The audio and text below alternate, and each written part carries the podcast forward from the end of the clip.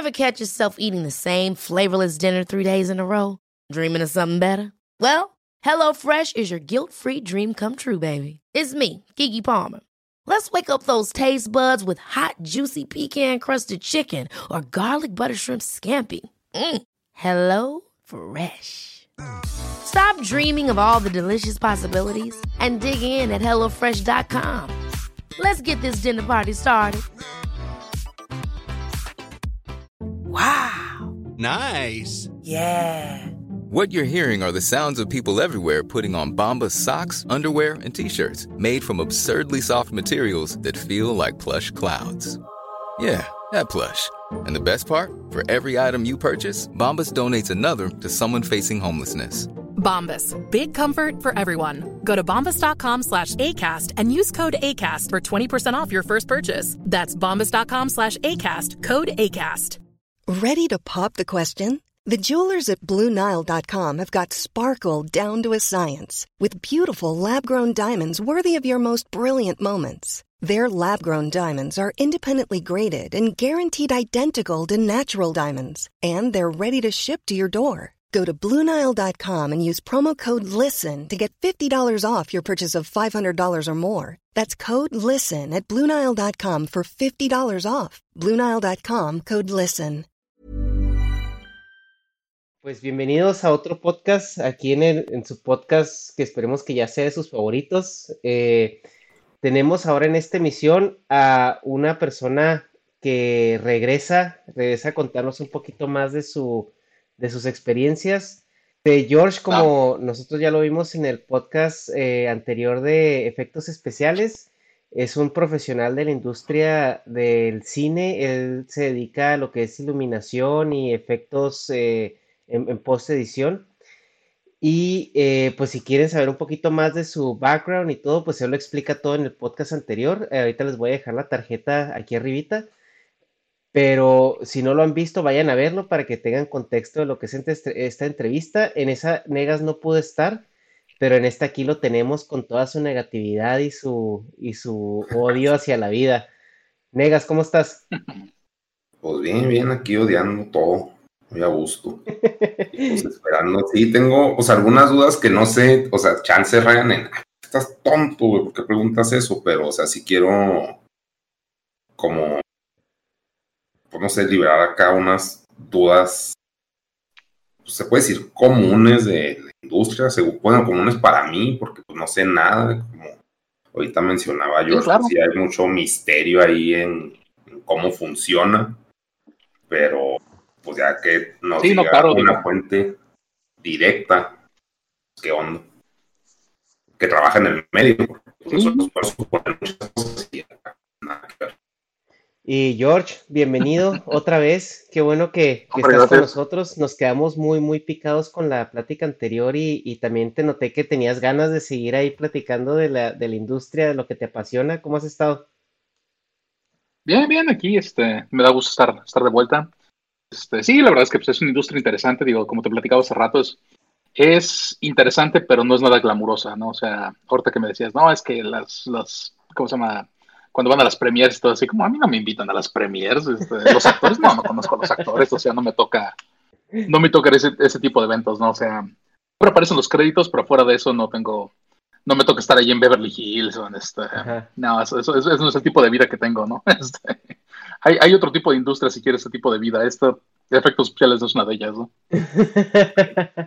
que es cierto porque eh, lo que platicamos es que siempre que, que piensas uh, o la idea que tienes de alguien que trabaja en, el, en la industria del cine, en Hollywood y en proyectos tan ambiciosos como los que tú has estado, es que son personas que están pasándose la vida en su mansión en Malibú, tomando martinis y cambiando así de de novias cada dos meses, ¿no? Así una rusa ahora, una ucraniana mañana, y luego pasado mañana una latina, así como bien Charlie Chin. Eso es lo que te imaginas eh, que está haciendo la persona, las personas de la industria del cine. Sí, no, esto más bien es vivir en departamento de tres cuartos en Van Nuys. Y este, y obviamente por lo del COVID tampoco no estoy saliendo con nadie ahorita, así que no, ninguna novia, pero digo, eh, Ah, ¿Qué te digo?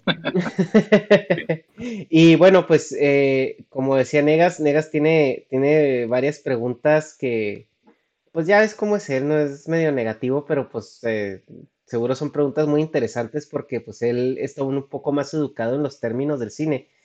Y pues Negas, abre la conversación, ahora sí. Yo ya platiqué mucho con él la vez pasada, date. Ok, pues es que, por ejemplo, en cuanto a sueldo, o sea, no decir cifras o si se puede, sí, pero una película así grandota que, pues, no sé, una, si trabajas una película de Pixar, mm, como para qué te alcanza para vivir trabajar en una película, o sea, cuánto tiempo de vida, también saber qué tipo, estilo de vida que tienes, ahorita nos dijiste que un depa de tres cuartos, no sé, no conozco esa zona, es zona rica, es zona cara. No, no rica porque pues, es muy diferente que sea rico a cara. o sea, ¿estás em, cerca de donde trabajas? Sí, o sea, normalmente, eh, bueno, dos cosas. Una es, normalmente yo busco mi, lugar donde vivo cerca de donde voy a trabajar. Porque siendo el tráfico de Los Ángeles, me gusta estar me gusta no estar lidiando con el tráfico, de meterme dos horas al tráfico para llegar a donde tenga que ir. Entonces, eso ya es una, una decisión personal más que otra. Por ejemplo, mi hermana, que también vivía, bueno, vivía aquí en Los Ángeles, se acaba de mudar, pero vivía aquí en Los Ángeles, era al revés. Ella prefería vivir cerca de la playa y ah. tener que manejar una hora y media para llegar a la oficina, ¿no? Mm. Pero eso ya es decisión de por persona, ¿no? En mi caso, pues, sí, cuando me mudé a este departamento es porque mi oficina me quedaba como a 20, 25 minutos. Ajá. Entonces me quedaba mucho más accesible y por eso busqué este departamento. Es un edificio, o sea, no te voy a mentir, es un edificio nuevo, está bonito, tiene elevador y todo, pero al mismo tiempo también es una zona así. X. O sea, para, para sacar a mi perro no, no hay lugar donde pasearlo aquí, tengo que manejar como 15 minutos para llevar a un parque bonito, ¿no? Mm. No sé si es una buena referencia, pero digo. Ahora, hablando a nivel salario de una persona de efectos especiales, rango, es un rango basado, basado mucho en jerarquía, ¿no? No existe un sindicato o una unión que, tenga, tus límites. Obviamente, es lo que te ofrecen y lo que tú negocias, ¿no? Tengo amigos que, por ejemplo, tienen agentes, que negocian por ellos, o sea, ellos son gente muy hábil para negociar, pero al mismo tiempo también te cobran una parte del salario, ¿no? Sí. Te dicen, oye, lo que negocié me vas a dar 5%, ¿no? Entonces, a lo mejor pueden negociar un salario mejor, pero pues cuando pagas el 5%, pues este, le pierdes, ¿no? Este, yo no tengo agente. Este, Entonces lo que negocié es, yo por ejemplo, cuando entré a esta compañía, eh, en ese momento yo andaba sin trabajo, entonces tampoco no, eh, dice el dicho, ¿no? Es más sencillo encontrar trabajo cuando tienes trabajo que cuando no tienes trabajo, ¿no? Sí. Y en este caso, yo creo que ellos sabían que me tenían un poco contra la pared, entonces lo que me ofrecieron con todo y que reviré y les dije, oye, quiero 5 dólares más la hora, me dijeron, no, el ofrecimiento es esto, ¿cómo ves? Pues, acepté la oferta, ¿no? O sea, no, no, no tenía yo mucha flexibilidad, ¿no? Cuando tienes trabajo y tienes la posibilidad de decir, si no me das lo que yo quiero, me mm. tienes mucho más, mucho más fuerza, ¿no? Ahora, cuando hablo de jerarquía también depende qué nivel tienes en la industria, ¿no? O sea, creo que la vez pasada hablé mucho de que cuando empiezas y empiezas con, con un, eh, con un rango junior, obviamente tu rango junior es, eh, va a dictar mucho tu sueldo, ¿no? Yo por eso era tan importante para mí el pasar a un rango, o sea, el rango de, de mid, de artista a nivel mid, o sea, que, que pasas de ser un, en mi caso, ¿no? El, puesto es Assistant Technical Director, que es cuando eres junior, un Technical Director, que ya es cuando eres el mid. Y bueno, ya existe Senior Technical Director, que ya es como lo que soy ahorita, ¿no? Pero es muy importante tener cuando menos el Technical Director, porque si no te siguen tratando como un, como un junior hasta que obtienes ese rango. Y la vez que lo obtienes, obviamente con eso viene pues un, un boost en salario, ¿no? Eh, y obviamente cuando llegas a senior, pues sube más, ¿no? Pero tampoco no. O sea, yo creo que el salario de un senior ahorita estaría entre 45 y 65 dólares la hora, más o menos. Ok. Y por ejemplo, o sea, te hablan tu trabajo, si por ejemplo es una película, no es un trabajo por un año, dos años, es nomás te dicen, de aquí a aquí tú te avientas. Correcto. O sea, la mayoría de los estudios te van a contratar por, por proyecto. Mm. Y hay proyectos largos. O sea, mi proyecto más largo que he trabajado fueron 13 meses. Y he tenido proyectos que te traen, por ejemplo, uno corto que fue cuando trabajé en Avatar, fui nada más tres meses a Nueva Zelanda, ¿no? Sí. Ok. Entonces, ahorita el, el, proyecto al que voy a entrar, que entro el lunes, voy a hacer un proyecto corto. No sé qué es, o sea, no, me han dicho que es, no me dijeron que es secreto y que no puedo. O sea, ni siquiera yo sé, aunque les quiera decir, no puedo decir porque, pero además no sé ni siquiera qué es.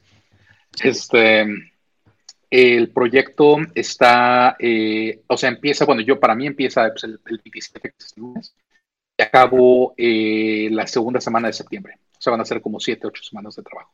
Mm. Y por, por, ejemplo, ¿cuántas horas diarias trabajas? Normalmente es un trabajo de 8 horas. Ah, ok.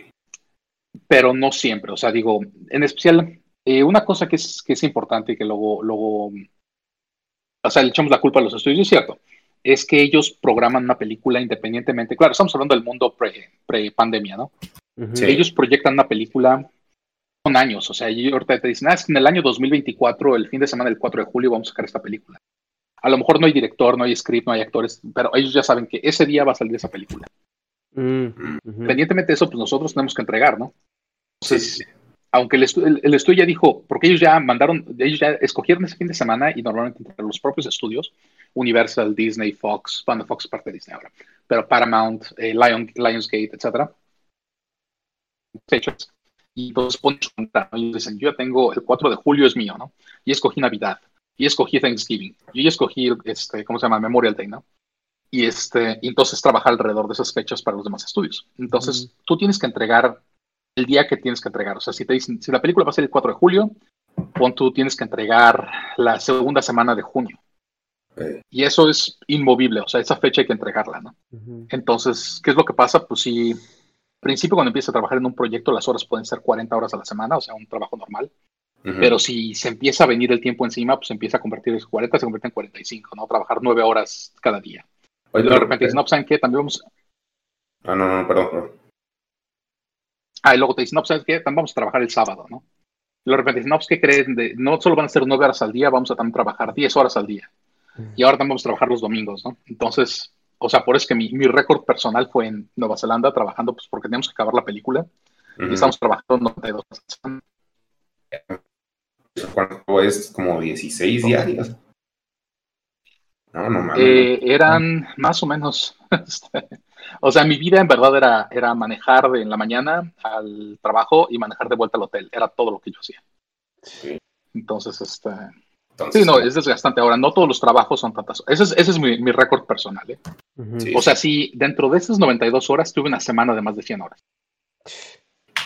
Y este, digo, no es común, pero pasa. O sea, común son semanas de 50 horas. Común son semanas todavía de 60 horas, pero tratan de no, porque obviamente ellos saben que lo mismo que te estoy diciendo de, de esa lana eh, por hora, después de que curses las 40, ya entra el overtime. Entonces, cada hora extra que te quedas te tienen que pagar una y media veces esa hora. Entonces, si tú están pagando por echar un número 50 dólares la hora, y por trabajar la hora 41 te tienen que pagar 75 dólares la hora. 80 horas, te tienen que pagar dos veces la hora. Entonces, cada hora adicional arriba de 80, tienen que pagar la hora. Pues si tu, tu rate son 50, tienen que pagar 100 dólares la hora, que va de 80, ¿no? ¿Y eso es algo legal? ¿O es así random? De que... No es, o sea, es legal porque te las, te las están pagando, ¿no? Malo que, que no te las quieran pagar, ¿no? Hay estudios que en especial tratan de, de ver la cara a muchos que están saliendo de la escuela y les dicen, no, es que no, no estás dando lo que está esperando, ¿no? Esto, esto lo esperamos mañana, ¿no? Y como que los hacen que hagan punch out, o sea, de que, de que cloqueen para que salgan de la hora y no marquen sus horas, sin embargo se quedan en la oficina. Y eso, eso sí es ilegal. Mm. Pero yo no, yo siempre, me acuerdo mi, mi mentora en, iluminación fue la que me dijo, cada hora que trabajas, la cobras. No trabajes una hora. O sea, y te dicen, no, es que no hay overtime, no hay overtime. En ese momento apagas tu computadora y te vas a tu casa. Ok. Vale tienen que saber el costo de las cosas que están haciendo. Oye, George, y eh, por ejemplo, ahí en el... Eh, porque, por ejemplo, ustedes también dependen mucho de que les entreguen el material con que trabajar, ¿no? Entonces, ¿qué tal si, o sea, si el director o el estudio se, se tardan o se retrasan en, en grabar? Al final de cuentas, ustedes tienen que que sacar el mismo día, ¿no? O sea, para ustedes, si, si el, estudio se retrasó dos meses en entregarles el, material para trabajar, eh, al final del día ustedes son los a los que los presionan para que termine cuando es, ¿no? Correcto. O sea, nosotros a veces estamos esperando. O sea, nosotros, el, cuando filman algo en el set y te lo mandan y que no tiene, no tiene efectos especiales, tiene las pantallas verdes, tiene los cables donde están colgando los artistas, etcétera, los llamamos nosotros las placas. Okay. Plates. Entonces, nosotros estamos esperando los plates para poder trabajar sobre ellos, porque si no, no tienes los plates, ni siquiera sabes qué, qué hay que hacer o dónde, va a estar, dónde vamos a medir las cosas, las vamos a poner. Y aún así, dentro de nuestra propia industria, puedes tener demoras basándose en, en los diferentes departamentos. Entonces, por ejemplo, los, los departamentos que llamamos front-end, que son los que hacen los assets, los que hacen, platicamos la vez pasada, los assets, animación, eh, modelaje, eh, development, son lo que llamamos front-end. Entonces, digamos que estudio te entrega las placas para, un, para una película el, no sé, el día primero de, de enero.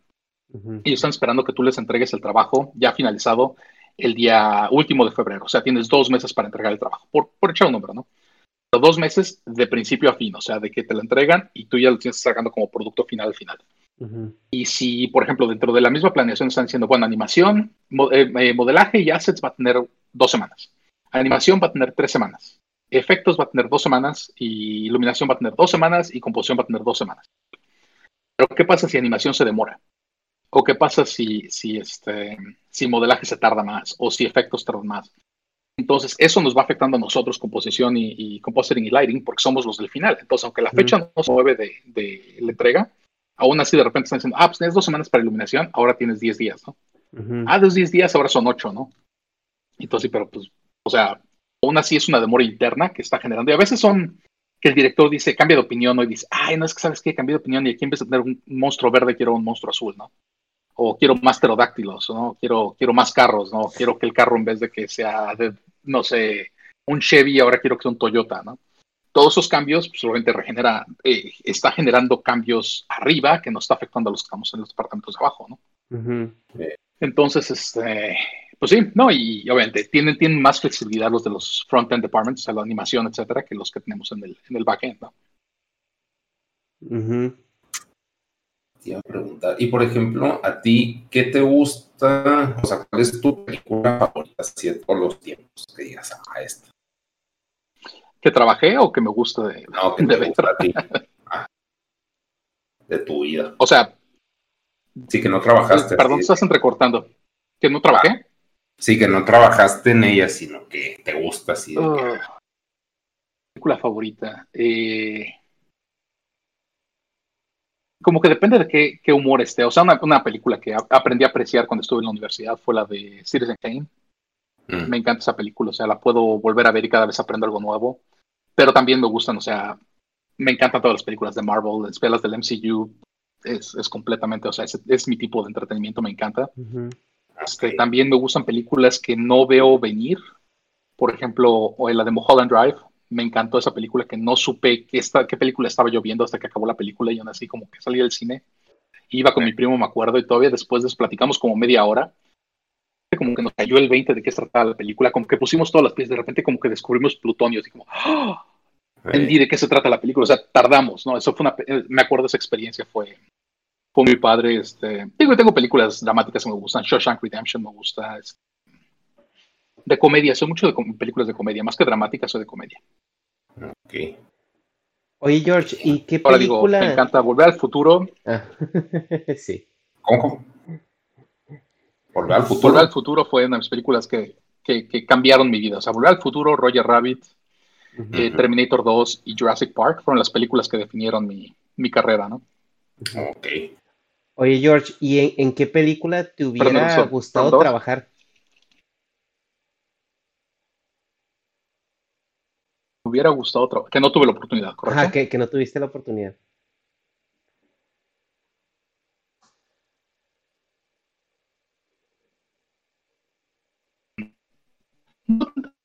que tienes la oportunidad y se te ofrece y por alguna razón la puedes tomar, ya sea por cosas de familiares que en ese momento estás, hay algo en tu mente y no puedes hacerlo, o tengo o sea, se me atora porque me hubiera gustado haber trabajado en ella. Es la de Frozen. Mm. Porque la primera de Frozen, de Disney, O sea, yo tuve una excelente experiencia trabajando para Disney, me encantó. Y cuando me hablaron para trabajar en Frozen, estaba yo trabajando para otro estudio y acababa yo de empezar y no había forma yo de salirme del contrato para ir a Disney, entonces tuve que decirles que no y me dolió. O sea, el que me hubiera encantado regresar y fue una película que ganó Oscars y gente, las niñas les encanta y todo. O sea, es una, que la de, la de Enredados, ¿no? Que fue una excelente experiencia y me hubiera gustado trabajar también en Frozen, pero no nos habría experiencia así similar fue cuando estaba yo entrando a trabajar a DreamWorks y me hablaron para ofrecerme la de Star Trek, la 2009 de Star Trek. Y me hubiera encantado trabajar en esa. Nunca he sido de Star Trek yo, pero como proyecto me llamaba mucho la atención y pues no. Y acaba yo de firmar con otro estudio y pues solamente la, la regla es que mientras, mientras estés bajo contrato, acaba tu contrato. Una vez que lo acabas, te puedes ir a donde tú quieras, pero acaba tu contrato. Nunca te salgas a la mitad de un contrato, ¿no? Entonces me tocó, pues, quedarme y ni modo, ¿no? Dolió, pero pues así, así pasa con esos proyectos. Ok, ok. Oye, luego, por ejemplo, este, ah, no sé. O sea, si, si la riego me dices, ah, o sea, ¿por qué? Pero, o sea, ¿por qué sacan tanta película? Bueno, es que, ah, ¿por qué sacan tanta película mala, güey? O sea, bueno, a mí se me hacen malas, pero chance dices, pues que no es tu mercado, güey. Pero, por ejemplo, de pitufos han sacado tanta, güey. O sea, la que me gustó fue la que era en 3D. pero, o sea, un poco de mi alma murió. ¿Por qué, güey? O sea, chance a los niños si les mamas y wow, o la de los que no son pitufos, pero son malos. Bueno, no malos, los trolls, güey. O sea, ah. si hay un mercado, Mira, ninguna película empieza con una ninguna película empieza con la idea de decir, vamos a hacer una pésima película. O sea, digo, nadie, yo creo que nadie alguna vez ha entrado a un estudio ok, una película que todo el mundo va a odiar. Con todo y que sea Cats, no creo que nadie haya entrado así al estudio a decir, tengo esta idea. Yo creo que más bien son películas que con el tiempo van cambiando, están siendo masajeadas. Hay demasiadas que chefs en la cocina. Todo el mundo tiene una opinión, todo el mundo quiere meter su cuchara, todo el mundo quiere tener una idea y, y contribuir. Y obviamente a veces terminan diluyendo un proyecto, ¿no? decir que todos los directores, o sea, todos tienen su idea y ellos piensan que nadie se les ha ocurrido lo que van a hacer o es, un, es una nueva forma de representar esta versión de Scooby-Doo o whatever, ¿no? Sí, y tienen en su mente la idea de que nadie más le ocurrió hacer eso. Y este, entonces yo no creo que una ninguna película empieza, empieza queriendo ser una mala película. Yo creo que es lo que pasa con el tiempo y con diferentes eh, estudios, ¿no? O sea, nos hemos dado cuenta que hay estudios que tienen más personalidad. Por ejemplo, todas las películas de Marvel, con todo y que hay directores que contratan individualmente para los proyectos, la cabeza de todo es Kevin Feige. Kevin Feige es, es el amo y señor de Marvel. Tuve la oportunidad de trabajar en, Black Panther, de que nos llegaban notas de Ryan, Ryan era el director, pero de repente llegaban notas de Kevin, y las notas de Kevin son más arriba que las de Ryan. O sea, Ryan puede decir, es que quiero cambiar la nave, o quiero cambiar el traje, o quiero cambiar esto. No se cambian las cosas. O sea, Kevin está arriba y Kevin está mandando, mandando cómo van a ser las cosas. Entonces, a veces es alguien así que esté tomando la decisión a nivel cómo vamos a, a, visualizar el proyecto y qué tal, cómo, cómo vamos a hacer que se integre si va a haber un universo integrado un universo como los del MCU, ¿no? Yo me pregunto, obviamente, dentro de eso, eh, o sea, también hay, directores que no son buenos directores. Tienen una buena idea y dicen, oye, es que quiero hacer, por ejemplo, en mi caso es este, el M. Night Shyamalan. Mm. No me gustan sus películas. O sea, siento, eh, hablando la del, la del sexto sentido, sí, el sexto sentido, la película se me hizo aburridísima hasta que llegué al final. El final se me hizo mi mente explotó. No lo vi venir. Admito, no vi venir ese final. Sí. Pero la película se me hizo aburridísima. Y todos los demás sentí que él estaba buscando esa. ese, sorpresa. Plot twist. Tratando de llegar a lo mismo que logró hacer. Sí, que la gente le, encantó del sexto elemento, ¿no? El sexto elemento, el sexto sentido. Sí. Sí, Entonces, eso es mi opinión. O sea, no tengo nada en contra de él personalmente, no lo conozco, pero sus películas no me gustan. Entonces, ahorita cuando sale una nueva de él, pues así como que la verdad ni me interesa, ¿no? Es que está la nueva de, del muñeco este en Apple TV no me interesa nada, ¿no? Pero hay películas, por ejemplo, el director de que hizo las tres de Corneto, este, este, ah, eso me su nombre. Es el que hizo la de um, Hot Fuzz, uh, The World's End y este Shaun of the Dead. Ah, y también hizo Baby Driver y me encanta su, forma de dirigir, me encanta, se me hace muy cinética sus películas Y él sí, lo que sea, ¿eh? me dice que va a dirigir la sección amarilla, estoy ahí listo para ver la sección amarilla. O sea, pero pues depende, o sea, de gustos, ¿no? Tan, por ejemplo, Spielberg, a mí de niño, o sea, yo, yo juraba por Spielberg, ¿no? O sea, me encantaban sus películas, desde Buscadores de la Arca Perdida, o Entre Tiburón, este, Jurassic Park, este... Bueno, está la lista de Schindler, una película que, puto, o sea, me, me pegó durísimo, ¿no? Pero, pero una excelente película. Y en cambio, ahorita las películas, siento que los últimos 20 años... Pues ya fue, ¿no? o sea, lo siento muy moralista, ¿no? Todas las películas tienen que tener un mensaje, algo muy buen sentimiento, etcétera. Y como que siento que se olvidó cómo hacer películas divertidas a Spielberg, ¿no? Sí, de hecho. Sí, está bien. Sea, sigue dirigiendo increíblemente, o sea, cada imagen que ves de él se ve espectacular, pero sus historias no me interesan, ¿no? Sí. O sea, no sé lo que... Eh, digo... Yo, por ejemplo, en Spielberg creo que envejeció muy mal su musicalización. ¿No te gusta la música de... No, de, de Jurassic Park 1. Eh, no, o sea, como que en Jurassic Park sí da un feeling, pero era como que la época, no sé, pero ahorita le ponen esa música a películas. No sé cuál es una nueva de él, no me acuerdo.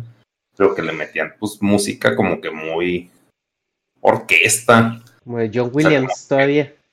Sí, así como que ah, me sacaba mucho de contexto, no sé pero de, niños. Depende mucho del proyecto, o sea, es obvio que no puedes utilizar una música, en mi opinión, ¿no? una música como de John Williams, como una película como Fast and the Furious. Porque no, no embona, ¿no? Lo que necesitas ahí es del de la dame más gasolina, quiero la gasolina del reggaetón, ¿no? Digo, pero no es lo mío, pero es lo que la gente quiere, ¿no? Sí, man, pero este por ejemplo, o sea, se me hace similar Forrest Gump, la musicalización a Jurassic Park, ¿no? O sea, como que tienen sus rolas muy, o sea, como que orquesta, y luego también en la del aeropuerto, ¿cómo se llama? La terminal. Eso no la vi. Ya, ya había entrado la época de que las películas de Spielberg ya no me entraban. Ajá. Y haz de cuenta, pues esa sí cae en eso, o sea, sí está de que, ay, qué bonito todo, y la chinga, pero pues quién sabe, yo digo que pues simplemente chocheó, ¿no? O sea, se hizo grande, y pues, o sea, obviamente pues, es más importante el que yo, o sea, no nomás voltearle mierda así al aire, pero pues creo que también le pasó a Tim Burton, o sea, es de que ya, güey, ya, es un nombre, ya es una marca, entonces nomás es poner, ir a ponerle el sello y vámonos a la casa. Entonces... Mira, pasa mucho de que, bueno, en primer lugar, ¿no? Es muy difícil. Si consigues a John Williams de que haga la música de tu película, dejas que John Williams haga lo que él quiera, ¿no? O sea, es, fuera de Walt Disney, creo que es la, persona que más Oscars ha ganado en la historia, ¿no? O sea, y es el que, digo, cuando hablas de películas y, digo, estoy de acuerdo, no son películas nuevas, pero piensas en el tema de Superman, pues John Williams de Harry Potter es, este, es John Williams. Eh, ¿Cómo se llama? Jurassic Park es John, Williams, es John Williams. Star Wars es John Williams. Este, eh, o sea, E.T. es John Williams. O sea, hasta en tu mente puedes oír esas, esas, esas canciones que, digo, música, ¿no? Que, que han pasado los años. Estoy de acuerdo. O sea, a lo mejor la última que me puedo acordar de él, que haya sido relevante, a lo mejor, o relevante o que ella en verdad mantenido habrá sido la de Harry Potter. Es la última que se me ocurre que, podría ser así, que, te puedes acordar de ella y dices, ah, no, sí, es este, esa me acuerdo, ¿no? Pero cierto me dice, oye, él hizo la música de la película esta de Bridge of Spies de Spielberg. ¿Y cómo va? No tengo ni idea, ¿no? O sea, no, no. Exacto. Sí, sí, es que es algo así, o sea, como que las películas de Spielberg, ahorita que me estás diciendo, pues es el mismo de Harry Potter, también mi ignorancia, pues como que en Harry Potter sí lo sentía, de o sea, como que la música fluía con la trama, pero con, en las de Spielberg, o sea, como que en las últimas sí sentía así que ahí viene su pinche arreglo. O sea, como que ya sabías dónde iba a entrar lo dramático, pero como que yo lo percibía que Spielberg lo metía en ese momento. O sea, que ahí va.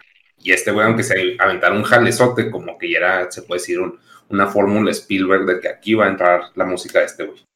O sea, de que hace pues música chida y dices, pues gana Oscars y todo eso, pues Sí, o sea, ¿cómo, va a discutir contra eso y, o sea, tirarle caca al de la música? Pero más bien es como que el tipo de película y dónde metía la música, pero como dices, en proyectos más nuevos. Pues estamos hablando de 20 años, pues es un chorro de tiempo. O sea, cuando tenía 15 Spielberg se murió, me estás diciendo. O sea, lo que pasa es que ha pasado, y obviamente ha llegado otro tipo de... Es, lo mismo que pasa, si ves una película de los 70, no sé, de este... Ves Sérpico, ¿no? o ves este Scarface, o ves, este, o sea, son películas que hasta el tipo de edición, de música, de producción, de actuación es distinta, ¿no? Luego ves una película de los 40, ¿no? Y ves una película como Hurricane Friday o estábamos hablando de Citizen Kane, o Casablanca, o Gone with the Wind, es un tipo de producción completamente distintas, ¿no? Y en cambio las comparas con películas de orden. No son mejores y peores, nada más es distinto, o sea, ha cambiado el arte, ¿no? Sí. Es como la música, ¿no? O sea, hablas del hip hop de, no sé, de los noventas con el hip hop del día de hoy, es distinto, ¿no? Sí, sí, sí. O sea, como que Spielberg, pues ya se puede decir, se estancó. O sea, bien por él, porque pues, logró muchas cosas. Yo siento que él tiene, tiene otras prioridades, ¿no? A lo mejor cuando él empezó a hacer películas quería hacer entretenimiento y ahorita pues quiere a lo mejor contar una historia, ¿no? Sé que su familia fueron del holocausto y sobre, sobrevividores del holocausto y por eso para él hacer películas como la de Munich o Saving Private Ryan o Schindler's List tiene un significado más importante, ¿no? Y es algo que pues él dice, la verdad es que mira, yo ahorita he hecho suficientes éxitos, tengo toda la lana del mundo y quiero hacer esto. Sí. Exacto. Sí, sí. y dile que no es Spielberg, pues digo, yo no le voy a decir que no, digo. Sí, de Entonces, hecho. Este, yo digo, y por eso que tienes directores ahora, digo, por ejemplo, uno que se me hace increíblemente versátil es del Toro. Sí. Porque siento, por ejemplo, no, no malinterpreten, me gusta mucho la dirección también de este, de Iñarrito y de Cuarón. Pero siento que del Toro es el más versátil. Porque te puede dirigir diferentes tipos de películas y cada una tiene su, su feeling distinto, ¿no? Mm. O sea, hablas de la del Espinazo del Diablo, no hablas de la, la, de Hellboy, o hablas de Pacific Rim, o hablas de este, ¿cómo se llama? De, ay, la de el este del agua, ¿cómo se llama este? Es la forma del agua, Shape of Water. The Shape of Water. Gracias. O sea, son películas completamente distintas y es del mismo director, ¿no? O sea, para mí me encanta Pacific Rim. Y vacío porque acabo de hablar con, con Rubén, con otro amigo. Y platicamos de esa. Vi Pacific Rim 1 y luego Pacific Rim 2 y dices, es que son dos películas que cualquier persona que va a hacer películas de Godzilla o de ese tipo de... Tienen que verlas. Uno, eh, eh, Pacific Rim 1 como qué es lo que tienes que hacer para contar una buena historia ¿no? y mantener a la gente entretenida. Y Pacific 2 para hacer lo que no debes de hacer con una película de... Sí, es fatal, ¿no? O sea, en verdad es que tienen que ser parte de una clase esas dos, esas dos películas. Sí, está bien. Pues es que de hecho, a mí lo que se me hace muy chido del toro es que sí percibes que es un ñoño. O sea, tiene el alma así bien pura. Bueno, hasta ahorita, así lo percibo yo, de que, güey, me mama lo que hago. Entonces, o sea, por eso creo que cae mucho en la versatilidad ese güey, o sea, como que no, pues es una historia, como, dices, la del The Shape of Water contra la otra de robots, pero o sea, como que el güey dice, sí, sí, a huevo, vamos a hacerla, o sea, como que se siente esa vibra en sus películas, así como que sí le apasiona mucho lo que hace. Y pues sí. Sí, y la verdad me gusta mucho su, forma de, dirigir. No todas las películas me gustan, tengo que admitirlo. O sea, por ejemplo, a mí la de esta, la de el laberinto del fauno, no me gustó. Mucha gente la adora y para mí no fue lo mío, ¿no? Sí. Pero puedo apreciar otro tipo de películas de él, ¿no? Sí. Entonces, este, o sea, ahí, sí depende. Y yo creo que es lo que pasa con cine, ¿no? Pasa con, por eso es que hay ciertas películas son súper exitosas, ciertas que no. Todo es en gustos, ¿no? O sea, porque yo, yo por ejemplo, eh, tuvo como al tener, haber tenido la oportunidad de trabajar en Avatar, como que en mi mente la veo distinta a la película, ¿no? Y la he visto la película desde que salió en cine, la he visto una vez. Ese salió que en el 2009 y la he visto una vez en 11 años. Y sin embargo, la película pues, tuvo el récord de la película que más había vendido en toda la historia hasta el año pasado que le ganó la de Avengers. Lo que quiere decir es que la gente en general le gustó la película, ¿no? Sí. En su momento fueron al cine y pagaron por el 3D y pagaron por IMAX para verla en grande y era increíble y bueno. Sí. Digo, ok, Digo, pero por ejemplo, eso no quiere decir, yo, yo te, digo, tuve una pésima experiencia trabajando con, con Cameron en esa película. Mm. Porque en verdad nos trató con la punta del pie a todos, ¿no? Pero al mismo tiempo, pues me encantan sus películas, ¿no? O sea, me encanta Terminator, me encanta la de True Lies, Mentiras Verdaderas, me encanta, este, ¿cómo se llama? Aliens 2. Entonces tengo, te cuesta trabajo luego separar a la persona de sus películas, ¿no? Sí. Sí. No sé a preguntar. Sí, o sea, ahorita que dije, no, pues las cosas malas, porque por ejemplo, este Pitufos va dirigida a niños. y, y, Minions también, y Minions, pues claro que me da asco, pero no, no soy el mercado de a tiro, pero o sea, sabes que tienen pues un producto como que muy específico para un niño, o sea, es atractivo, es visualmente bonito, o sea, no necesitas ver la película para que te guste el mono, pero ves a los pitufos y luego pues que los humanizaron, que los hicieron así pues pinche que fue la, una época también cuando Scooby-Doo lo, lo hicieron como que realista, por decirlo así. Y dices, pues, ¿por qué si tienen un producto bonito lo hacen mierda? O sea, ¿para qué lo meten al mundo real si se va a ver feo en el mundo real? Así como Sonic. es que yo creo que es, esa línea. O sea, cuando tú estás haciendo esa película, tú no crees que estás haciendo algo malo. Yo, por ejemplo, ahorita como pasó con la de Sonic, que salió el año pasado, ¿no? Sí. O este año, no me acuerdo cuándo salió la de Sonic. cuando salió el primer tráiler, todo el mundo, es que se ve espantoso, Sonic, lo tiene dientes, que no sé qué.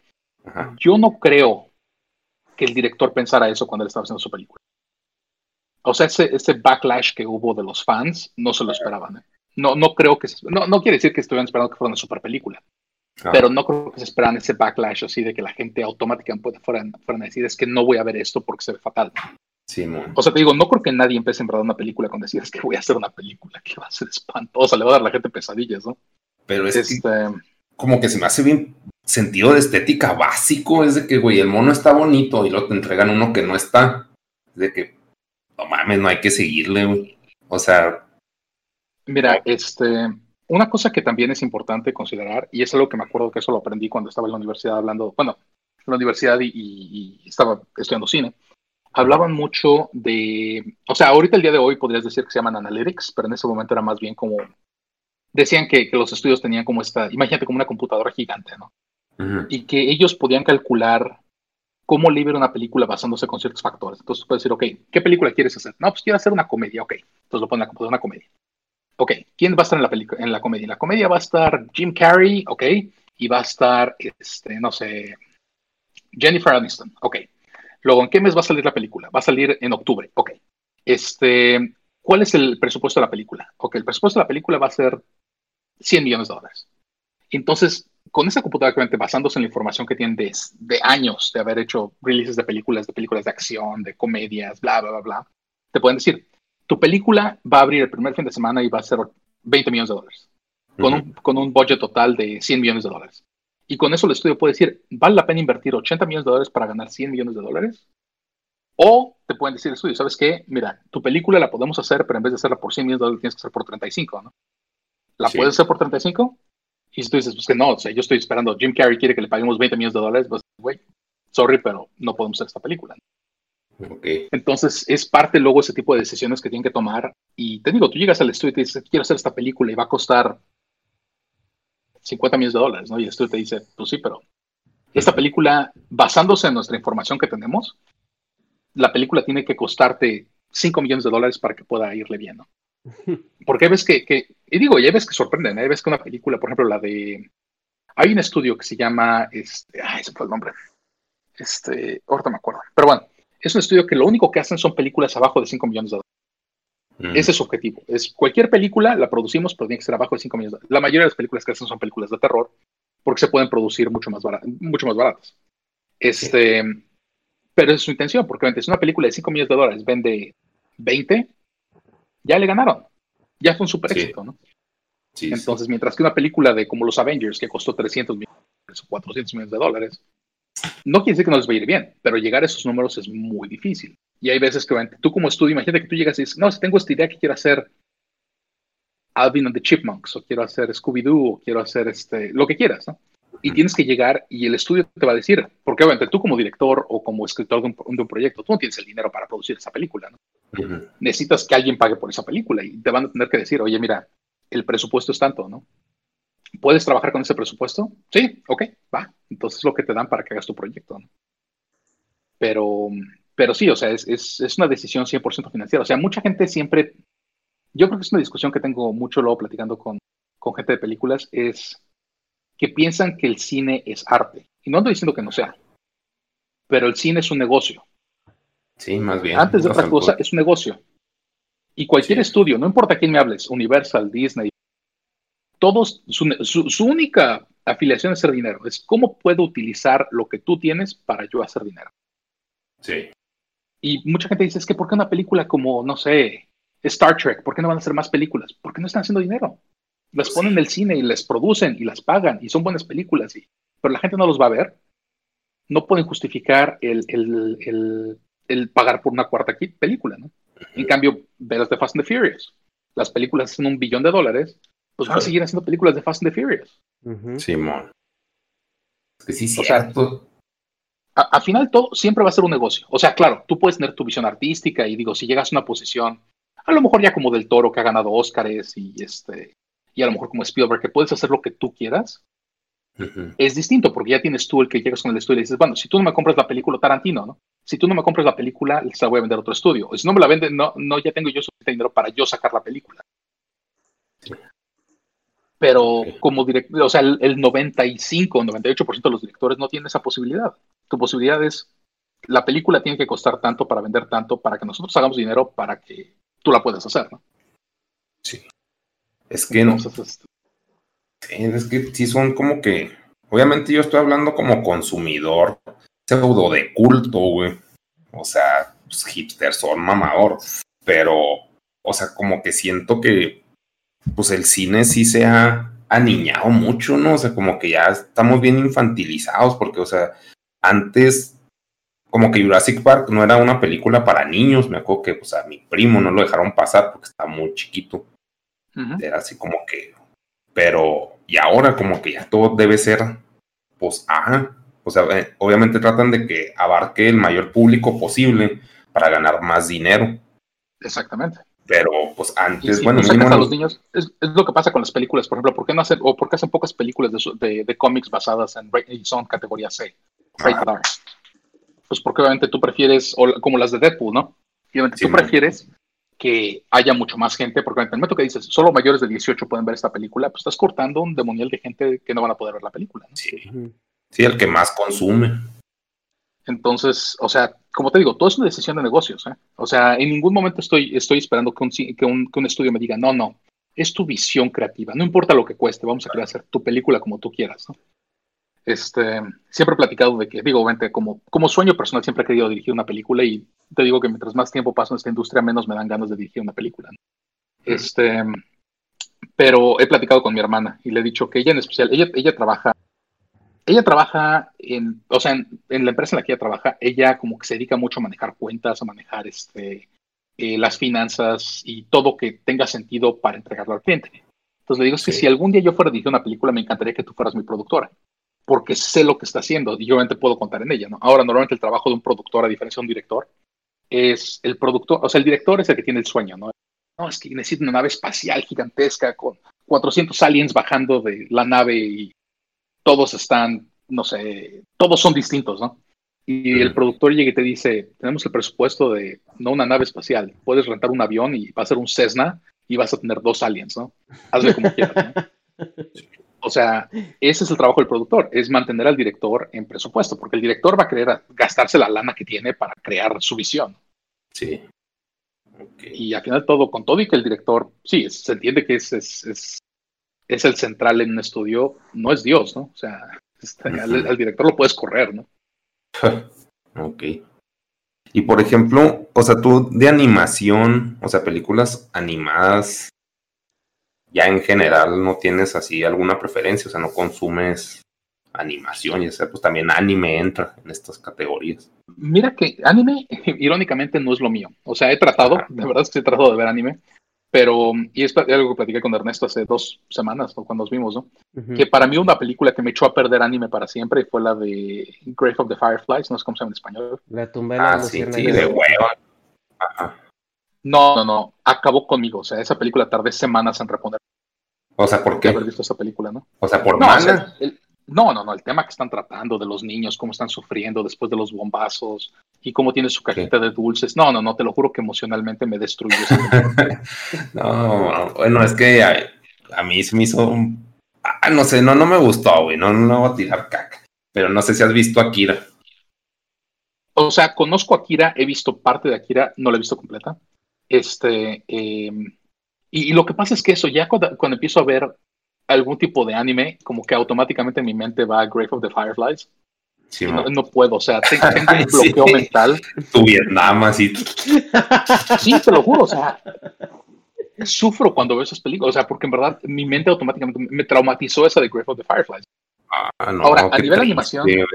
Ajá. a nivel de animación me gusta mucho. O sea, por ejemplo, el haber tenido la oportunidad de trabajar para Disney fue un sueño para mí y digo, la verdad es que es algo, una de mis memorias favoritas fue haber trabajado en esas películas y al día de hoy, ¿eh? Cual- cualquier película que sale de Disney trato de verla, la verdad es que sí, Porque digo, tengo amigos que trabajaron en el proyecto, porque sé que normalmente hacen algo de calidad. Este, obviamente también tengo un sobrino de tres años, entonces hay veces que requiere ir a ver las películas y la última vez que fuimos a ver fue la de... ¿Cuál fue la última? No me acuerdo de qué fuimos a ver, pero... Pero bueno, digo, me da mucho gusto, pues, digo, ir a ver una película con él. Digo, es algo que, que disfruto y... Ahora, mí personalmente, normalmente la animación que veo es más bien animación o sea, me gusta, pues digo, cualquier cosa, por como Rick and Morty, este, eh, me gusta también, ¿cómo se llama? La, ay, que estaba viendo el otro día. Uf, mío. Y este, no me acuerdo cómo se llama el otro programa que estaba viendo. Pero sí, animación para adultos me, me gusta, me entretiene. Este, depende de qué sea, ¿no? Sí, Pero en general es, es, como que, como lo que veo.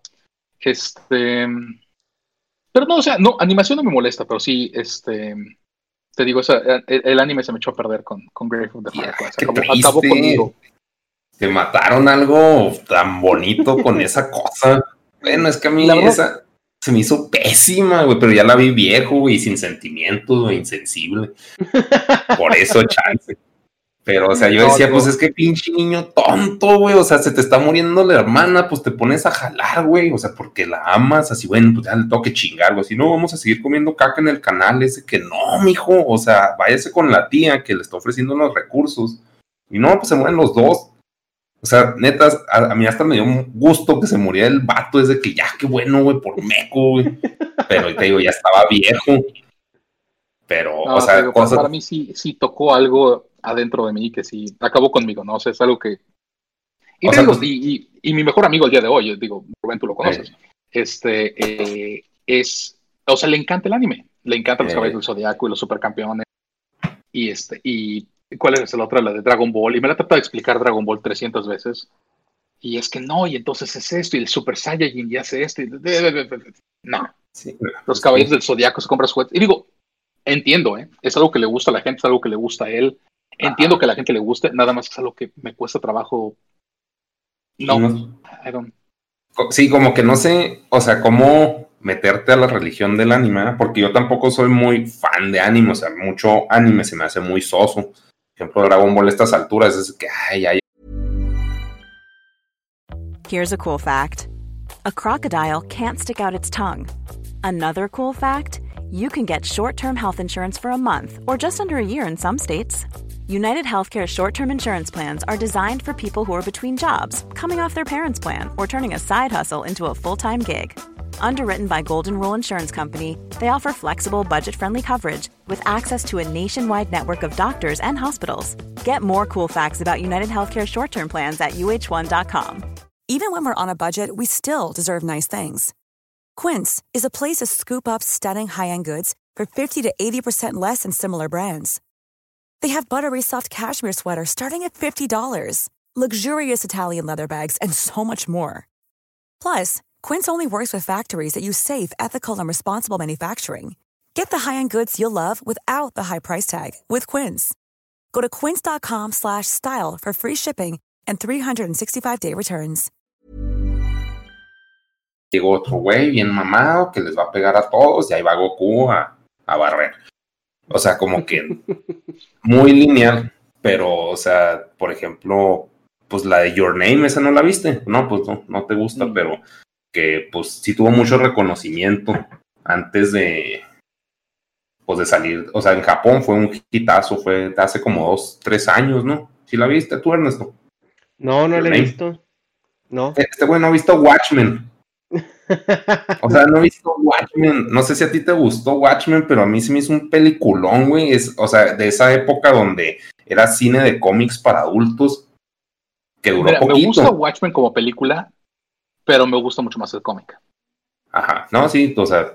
Yo crecí con el cómic y en verdad es que fue algo que dije, es que esto, es lo que puedes hacer con cómics, ¿no? O sea, era para mí encontrar un medio nuevo y decir, es que, es que ve la forma, ve la historia que te están contando, ¿no?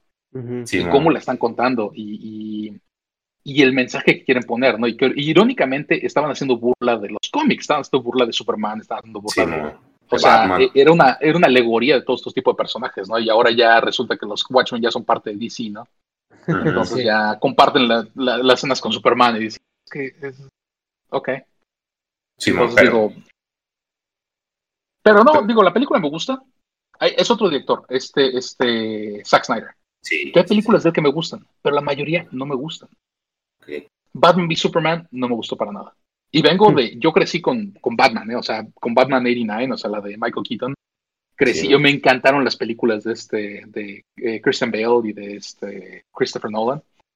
Y cuando vi esto, es que dije, es que no tiene, o sea, en Es mi que- mente sentí como que dije que él agarró un cómic, vio Ujú. los paneles y dijo, quiero recrear este y este y este. Pero no leyó la historia. Las, los recreó fielmente, increíblemente, que en verdad se ve como el cómic. Pero no siento que leyó la historia. Sí, no. Ah, Ahora. pues yo, no sé, es que por ejemplo, lo que dices de esa de Batman contra Superman, o sea, sí, sí se siente que pues, al güey no le apasiona los, pues esa historia. Yo tampoco la leí, pero o sea, sí se siente una historia bien plana y como que ta- también creo que DC se quiso marvelizar, porque o sea, Marvel pues se comió todo el mercado así, todos aman a Marvel, saca el normie de los cómics. Y estos, pues como que no, o sea, como que DC no sabe cómo entrar ahí, ¿no? En películas. Pues es que fue lo que pasó, no te acuerdas, pero esto fue pues, al principio de que los 2010 es más o menos, cuando Marvel empieza a unir sus películas en un universo, o sea, aparece Iron Man y Hulk y Captain America y luego resulta que todos están en el mismo universo. Fue algo, algo que nunca había pasado, nunca a nadie se le había ocurrido hacer algo así, y de repente todo el mundo lo quiso hacer. Sí, Y es donde obviamente DC lo trata de hacer. Trata de hacerlo, eh, ¿cómo se llama? Los de, los de Universal con las películas estas de monstruos. Que iban a ser las de la momia con el Tom Cruise y luego, hasta salió una foto que iban a salir todos los personajes, todos los actores que iban a estar y que era el Javier Bardem como el Dr. Frankenstein. Y este Johnny, iba a ser Johnny Walker, pero no Johnny Walker, Johnny Depp como este, como el hombre invisible. Y esta, esta Angelina Jolie como la, como la novia de Frankenstein. O sea, ya que ellos tenían su plan de lo que iban a hacer, de que Sí. iban a hacer 30 películas todas juntas, un universo, y obviamente la primera película le fue fatal, y que nu- nunca produjeron ninguna, ninguna adicional, ¿no? Pero ¿cuál era esa, la primera? La primera, la de la momia que sacó, este, no con Brenda Fraser, la que salió con el Tom Tom Cruise, hace como tres años, cuatro años, ya no sé ni cuándo salió. Ok. Pero este, no, y fue fatal, la película estaba fatal, ¿no? Y digo, obviamente, no solo ellos trataron, trataron de hacer, bueno, ahorita siguen tratando con lo de los monstruos, ¿no? Que hicieron la de, la de Godzilla y la de King Kong, y luego Godzilla, el rey de los monstruos, y ahora va a ser King Kong versus, versus Godzilla, sí. que están tratando de hacer un universo cinemático. Y, y no sé si todas las franquicias que existen pueden justificar un universo cinemático. Hay unas que tienen que existir solas, ¿no? O sea, Ujú. Batman puede existir sin la necesidad de que exista Superman en el mismo universo, ¿no? Sí. Sí, pues también yo creo que así. pues, es como que la ambición de, ah, pues si pega una, pues obviamente va a pegar, van a pegar todas las demás que le sigan porque van a seguir el hilo. Pues es como pues, Netflix y sus 40 mil temporadas que nunca acaban nada, ¿no? O sea, como que pues sangrar, sangrar, sangrar, sangrar dinero. Y como que creo que esa es la tirada al hacer cosas tan grandes. O sea, si Marvel hasta, obviamente pues ya con Disney de su lado, pues acabaron su proyecto, pero ¿cuántos años duró el arco de, de ese universo? Más de 10, ¿no?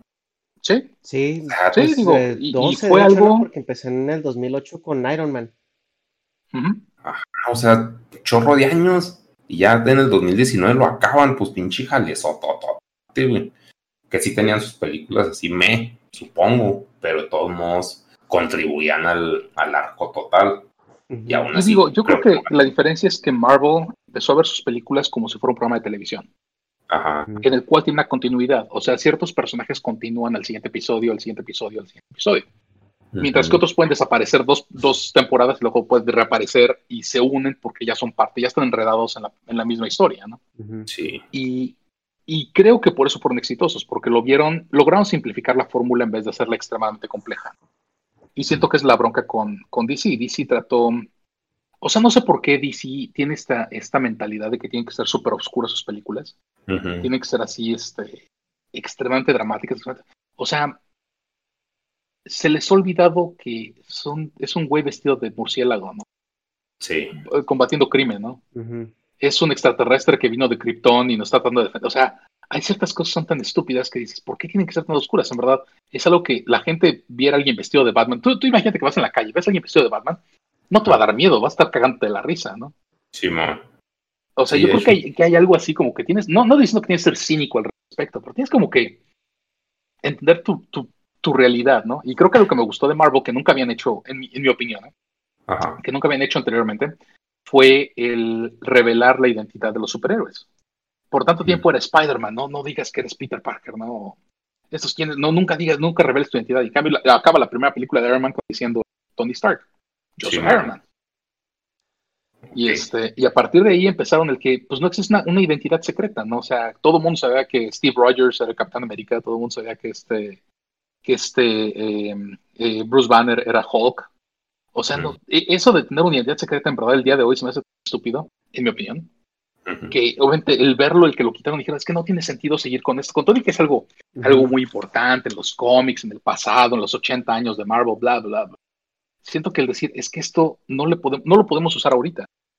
Simón, si no envejeció. Spider-Man sigue utilizando su personalidad y si se pone la máscara y todo, está bien. Lo entiendo, ¿no? Spider-Man es distinto y es un niño, whatever. Pero siento que en general hay ciertas reglas, ciertas cosas que puedes cambiar a tu historia. Y el hecho de que siento que las películas de DC trataron de copiar lo que hizo Christopher Nolan con el Dark Knight. Sí. Es lo que siento que tenía que verlo de otro, de otro lado, ¿no? O sea, acuérdense las películas finales de, de Batman, las de Michael Keaton. Pues no eran así de oscuras, no eran, no eran. Digo, Batman sí vivía en, la, las sombras, ¿no? Pues Pero no era una película de, oye, es que te van a violar en prisión, ¿no? Sí, e, era pues, oscura, pero, eh, pero sí recurrían también al humor un poco, o sea, hasta, hasta, cierto punto. Y eso es lo que las películas nuevas de DC como que les falta, les falta esa parte de, de humor o algo más amigable y al último no terminas de entenderlas. Y, tienen con qué hacerlo, porque pues el universo de DC también es bastante amplio, pero la ejecución como que la quieren llevar de punto A a punto B de una manera bastante trepidante, o sea, como que no quieren llevarse los pasos porque como que quieren llegar al estatus del universo de Marvel en tres películas. Ah, claro, e, eso es, eso es otra cosa, y tienes toda la razón. O sea, Marvel se llevó siete películas antes de que hicieran los Avengers, antes de que los pusieran juntos, ¿no? Fue Iron Man, Iron Man 2, Hulk, Captain America, Thor, creo que no me acuerdo cuál otra, antes de que fueran los Avengers. Aquí, en cambio, agarraron hicieron, pues que hicieron la de Man of Steel. Ajá. Y luego, luego brincaron a la de, a la de Batman v Superman. Ajá. Y ahí mismo te metieron a, la, a la Mujer Maravilla, ¿no? Ahí es donde la presentan. Exacto porque no, tiene sentido, porque no los conoces. En el otro día tuvimos una oportunidad, ya pasamos dos horas con, con Captain America, ya vimos su historia, qué fue lo que pasó, este, cómo se congeló, cómo le fue con... O sea, siento que eso es donde trató de cortar, de cortar orillas el eh, DC y no siento que les haya funcionado, en mi opinión, ¿no? Sé que hay mucha gente que les encanta las películas, no soy yo uno de ellos, ¿no? Pero el día que sale una película de cómics también me encanta, entonces, o sea, el día que salga Wonder Woman o ahora que va a salir la versión de Zack Snyder de Justice League, las voy a ver porque me gustan las películas de cómics, ¿no? Oye, entonces, por ejemplo, de entretenimiento, pues como audiovisual, ¿cuál es tu favorito? dices, ah, esto no lo suelto. ¿Cómo, jamás. De entretenimiento audiovisual, ¿cuál es tu favorito? O sea, hablas como videojuegos y, o sea, cualquier tipo de categoría o de qué estamos hablando. Sí, o sea, pues puede ser videojuegos, películas, series, o sea, yo creo que, yo creo que películas. ¿eh? Yo vivo y muero con películas. Es mi, es mi, me encanta, ¿no? Ahora, pues obviamente el, el, día de hoy ya el tipo de, series que estamos viendo y que yo creo que ha subido mucho el, índice de que es una serie de televisión, o sea, desde, no sé, Sopranos o Breaking Bad o este, The Wire, ha subido mucho lo que define una serie de televisión. O sea, porque sí están las series de televisión desde antes, que todavía siguen existiendo, ¿no? Cuando los de canales de televisión y que aparecen ahí, es el, el monstruo de la semana o el malo de la semana. Pero siento que con el tiempo también hemos, hemos, hemos obtenido series mejores, ¿no? Y, digo, videojuegos a mí me gustan bastante. Tengo, en especial mi Nintendo Switch es el que llevo para todos lados. Entonces mi Nintendo Switch, el que, el que ese sí es... Digo, siempre ando buscando juegos, juegos nuevos, juegos divertidos, este... Porque también, te digo, disfruto los, los videojuegos, ¿eh? O sea, no... No es algo que, que, que les haga el fuchi, ¿no? Oye, yo. Pero es que, por ejemplo. Ah, espérame, nomás una pausa. este, ahí atrás, pues tienes cosas de Star Wars, ¿no? sí. Son? sets de Lego. Ah, ok. Sí, pues sí es, este, es mi. Eh, o sea, eh, digo, sé que, que, a nivel fans y todo eso, digo, hay, el coleccionismo. Yo soy obviamente fan más de, de cosas de Lego. Sí, man. Entonces, por ejemplo, estoy armando el A-Wing. Mm. Y es este pero no colecciono nada más. O sea, no tengo muñecos de Funko, no tengo muñecos de Kenner, no tengo. Lo mío son única y exclusivamente cosas de Lego. De, Star Wars o de lo que sea. De varias cosas, no, no de lo que sea, pero de varias cosas. Por ejemplo, tengo sets de Marvel, sets de DC, tengo. Eh, ah, algunos, por ejemplo, salió el, el, el, carro de los cazafantasmas, el carro de Volver al Futuro. Este. Tengo a Wally, de la película de Wally. Pues depende, o sea, no todos los sets de Lego, pero en general Lego es como que mi, es mi, es, es donde decido poner mi, mi, mi dinero que tengo extra. Ok, ok. Perdón, ¿qué ibas a preguntar tú, Ernesto? Iba a preguntar de algo que me llamó la atención en la cuestión de los videojuegos, ahorita que el videojuego se parece ya mucho a una película. Eh, cuando tú haces las, cuando se hacen las ah, animaciones y las, eh, las iluminaciones y todo eso, los hacen eh, estudios diferentes que no tienen nada que ver con la industria del cine o ahorita ya como que están revueltos todos? Mm, sí, no. O sea, hay una línea entre la gente que trabaja en cine y en televisión y la gente que trabaja en, videojuegos. Es una línea que puedes cruzar, pero como que sí es una, uh, una forma de ver el negocio distinto. O sea, los videojuegos normalmente requieren mucho más tiempo. Y, la mayoría de las cosas en videojuegos son rendereadas en tiempo real. Entonces, la iluminación que estás haciendo pues, es una iluminación que tienes que calcular, no importa dónde esté la cámara o no importa dónde esté el personaje, que se vaya a ver bien. Mientras que cuando estás trabajando en cine o en, o en, televisión, pues es trabajar un solo ángulo, ¿no? O sea, dependiendo de dónde esté tu, tu, personaje, estás iluminando para ese personaje dependiendo de dónde va a estar la cámara y que se vea bien, ¿no? ¿no? ¿no? que de repente va la cámara a dar 300 grados o cómo está la, la, persona, la persona atrás o la persona con la que está hablando, ¿no? Tienes que iluminar de una forma distinta para eso. Entonces, aunque, digamos que aunque las herramientas son similares, eh, la forma de observarlo, la forma de analizarlo va a ser un poco distinto. Yo no he trabajado en videojuegos directamente, o sea, lo, más que, lo más cercano fue cuando estaba yo trabajando allá en ILM con los de Star Wars me pidieron algunos de los assets que se habían utilizado, incluyendo algunos de mis naves que, hicimos para, para Last Jedi, prepararlas para mandárselas a EA para que se utilizaran en el juego este de Battlefront 2. Entonces, obviamente, el tipo de, de, naves que hicimos son de extremadamente alta calidad. Que no, o sea, si pones una nave en un videojuego no funciona, o sea, porque tiene tanto detalle que ahora sí que el, PlayStation no tendría la, la, la capacidad de renderearlo, ¿no? Entonces tenemos que desemar los, los assets, tenemos que cambiar las texturas. O sea, que se vean bien, pero nunca van a obtener, o sea, al, día de hoy no va a ser la misma calidad de, de, un asset que vas a utilizar para una película, ¿no? Sí. Te iba a preguntar de eso. ¿Tú sí viste el Mandalorian? Sí, claro. Buenísimo. sí está muy, muy diferente, ¿no? A las películas. O sea, obviamente es otra historia y todo, pero o sea, como que sí, creo que el Mandalorian se apegó más al, a la idea inicial de George Lucas de que fuera pues un western del espacio. Yo creo que es una forma de contar una historia, ¿no? O sea, eh, es, es, hmm, ¿cómo lo pongo? O sea, me gustó y me gustó muchísimo, ¿eh? De Mandalorian. La verdad es que sí, fue algo, algo que no me, o sea, obviamente me, me, apunté para entrar al, este, Disney Plus nada más por porque sabía que venía lo de Mandalorian. Eh, lo que se me hace interesante es que en verdad fue el darte. vamos a empezar otra vez. Siento que el universo de Star Wars es más allá de solo seis personas que tengan el mismo apellido. O son los Skywalkers o los Kenobis o los este o los Palpatine. O sea, siento que es un universo tan vasto que ¿por qué tienen que ser las mismas 10 personas que están a cargo de todo el universo y todas las películas tratan de lo mismo, ¿no? Entonces me gustó esto que dijeran, bueno, vamos a hablar de un personaje que un planeta perdido en medio de la nada y no tiene nada que ver con ningún otro personaje que hemos visto de Star Wars, ¿no? O sea, no van a aparecer. Ves, ni siquiera aparece un solo lightsaber, ¿no? No, tiene no aparece nadie que, digo, fuera de Baby Yoda, que tenga la fuerza, ¿no? Sí, ¿no? Sino, entonces yo creo que eso es lo que el futuro de Star Wars es parte de lo que veo en Marvel. Marvel ha dicho, bueno, ¿qué pasa si vamos a tratar ahora a dioses que viven en su propio planeta? Ahora vamos a hablar de un soldado de que viene de la Segunda Guerra Mundial. Ahora vamos a hablar de un industrialista este, multimillonario, ¿no?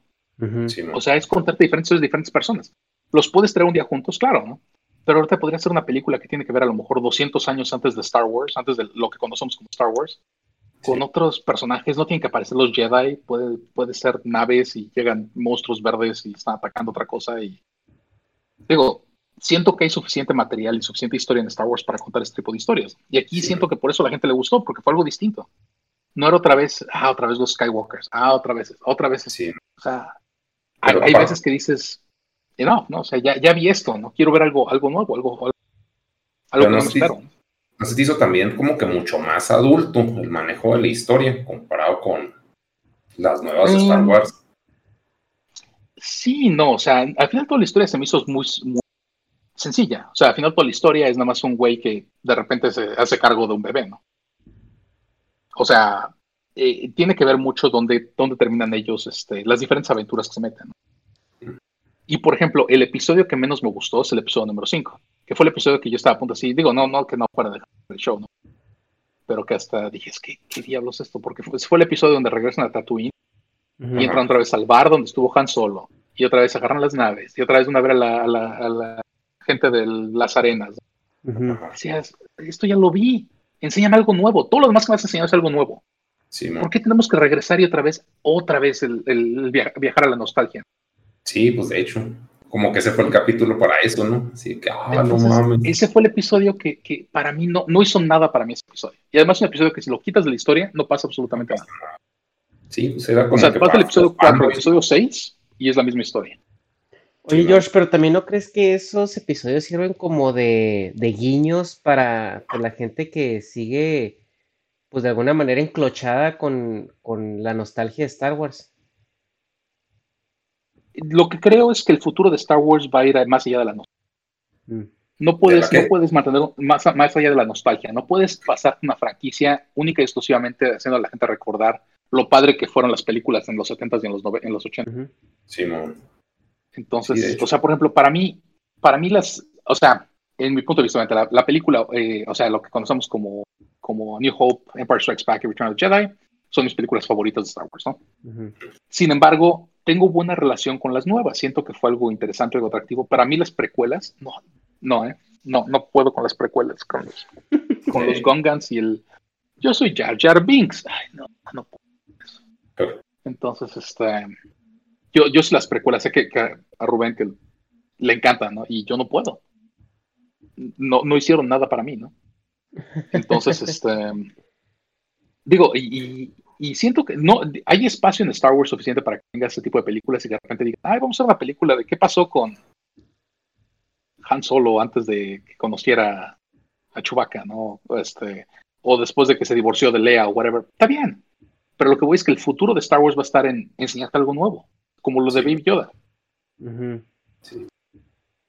Nadie lo esperaba, fue algo nuevo. Todo el mundo estábamos hablando de Baby Yoda y ahorita pues ve, el, o sea, ve el mercado, está saturado de productos de Baby Yoda. O sea, ahorita empieza a comprar los muñequitos y los parches y las playeras, las máscaras y whatever, ¿no? Es que también, o sea, ahí la creación del de los personajes fue muy, muy bueno. O sea, el diseño de personajes, a pesar de ser lo mismo, o sea, porque es agarrar a Yoda, la idea de un güey súper poderoso que todo quería ver haciendo algo. O sea, ya sé que es otro mono, el Yoda. O sea, no, no es Yoda, así se le llama Baby Yoda, pero es otra persona este, agarrar esa idea de tanto culto y, lo, y, qué pasa si lo hacemos niño, así como Baby Mario, que pues, también lo sacaron y pues así, ay, qué bonito, qué tierno. Y el otro güey, el Mandalorian, en diseño está muy apegado al, al Boba Fett, que también era un güey de mega culto, era así, que, ay, qué misterioso es ese güey, no mames. Y pues es, es lo mismo, pero de otro color. Pero es el puro, el diseño está reciclado, el de ese güey, y, el, y la idea del Yoda, pues es eh, rejuvenecer al, al, mono ese, al Yoda. Pero son ideas muy buenas. Me da risa al respecto de, de, eso del Mandalorian. Es que, o sea, y, no estás mal, ¿eh? O sea, al final tú tienes razón, es el mismo look de este. Pero a mí, por ejemplo, me gustaba más Boba Fett cuando sabía menos de él, cuando había un misterio atrás de quién era detrás de la máscara. En el momento que una vez más regresamos a las precuelas y es un niño que le dice, Yeah, Dad, shoot him. Es like, oh, no, no, este no es Boba Fett. O sea, en mi mente imaginaba otro, o sea, es más, hubo un momento que hasta alguien dijo, oye, ¿qué pasa si Boba Fett es una mujer? Y yo dije, ok, va. O sea, de repente se quita el casco y es una, chava, ¿no? O el, el, caso del, ¿cómo se llama este? Eh, el pirata Roberts. El que literalmente era una, o sea, era, Boba Fett era una armadura, ¿no? era más bien el que, o sea, me acuerdo que hubo un momento, porque mucha gente no reaccionó positivamente después de las precuelas, había un rumor de que iban a hacer una película, la cual la película empezaba con Boba Fett en un bar y llega alguien y le dispara en la cabeza y lo mata. O sea, con eso empieza. Y entonces el cuate que lo mata agarra la armadura y se lo pone. Y entonces ahora él es Boba Fett. Entonces el Boba Fett era más bien el nombre del güey que traía la armadura. no tanto quién era la persona dentro de la armadura. Y me gustó eso, de que fuera una, una un, este, un, alias, ¿no? Un símbolo, por así decirlo.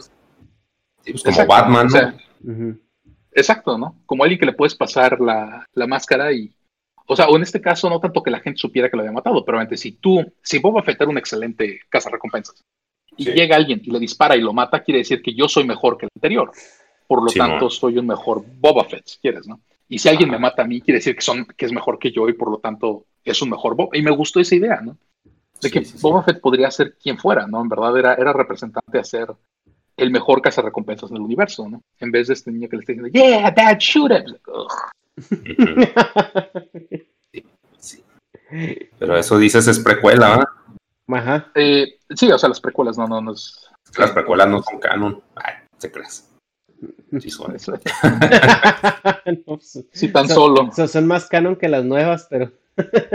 sí, amor. Pero ahí es la adaptación. No sé, ¿qué más? Entonces ¿Mm? digo, o sea, sí son, son este. Ahora, ahora digo, es lo que he tenido pláticas con, con amigos, ¿no? Y que hablamos de que, ¿qué es un fan de Star Wars, no? Y que dices, no, es que no eres, no me acuerdo cómo empezó la plática, pero alguien empezó diciendo, oye, es que tú solo eres fan de Star Wars si has leído los libros, si has visto las películas, si has leído, si has leído las novelas, si has hecho esto. No, no, no, tú eres un fan de Star Wars porque te gusta lo que te gusta de Star Wars, ¿no? Oye, es que solo me gusta la primera película de Star Wars. Eres fan de Star Wars. No, es que me, me, gustan las precuelas nada más. Eres fan de Star Wars. O sea, no hay una regla de qué, qué rige quién es un fan de Star Wars y quién no, ¿no? Sí.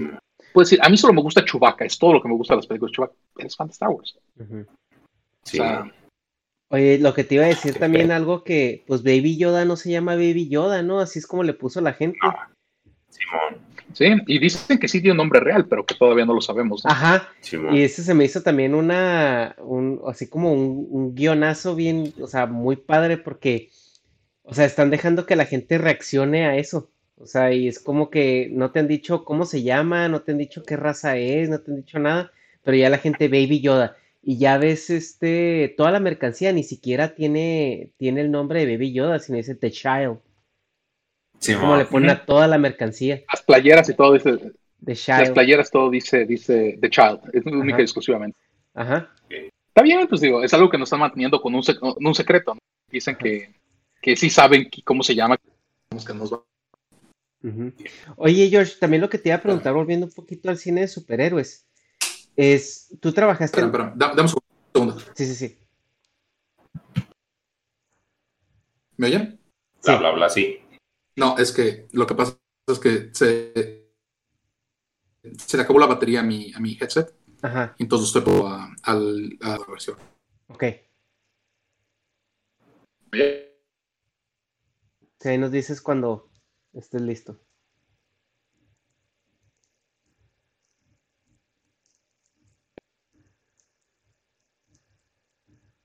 ¿Nos escuchas?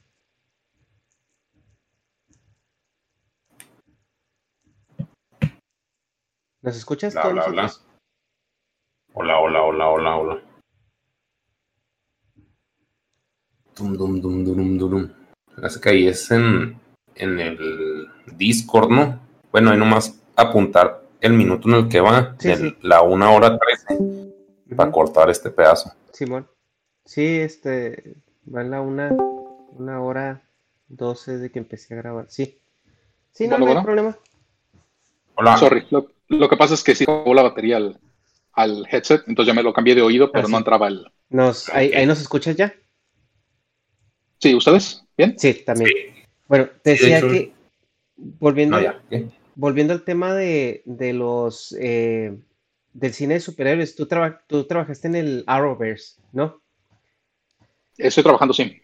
Y en, esa parte, o sea, ¿no crees que también DC quiere, pues, acelerar ese proceso de crear el universo por medio de, las series? Y si es así, eh, ¿En qué momento se animarán a hacer lo que está haciendo ahorita Disney? Que ya en, en su plataforma ellos están sacando series con actores de cine. Entonces ya está bajando a los actores de cine a series.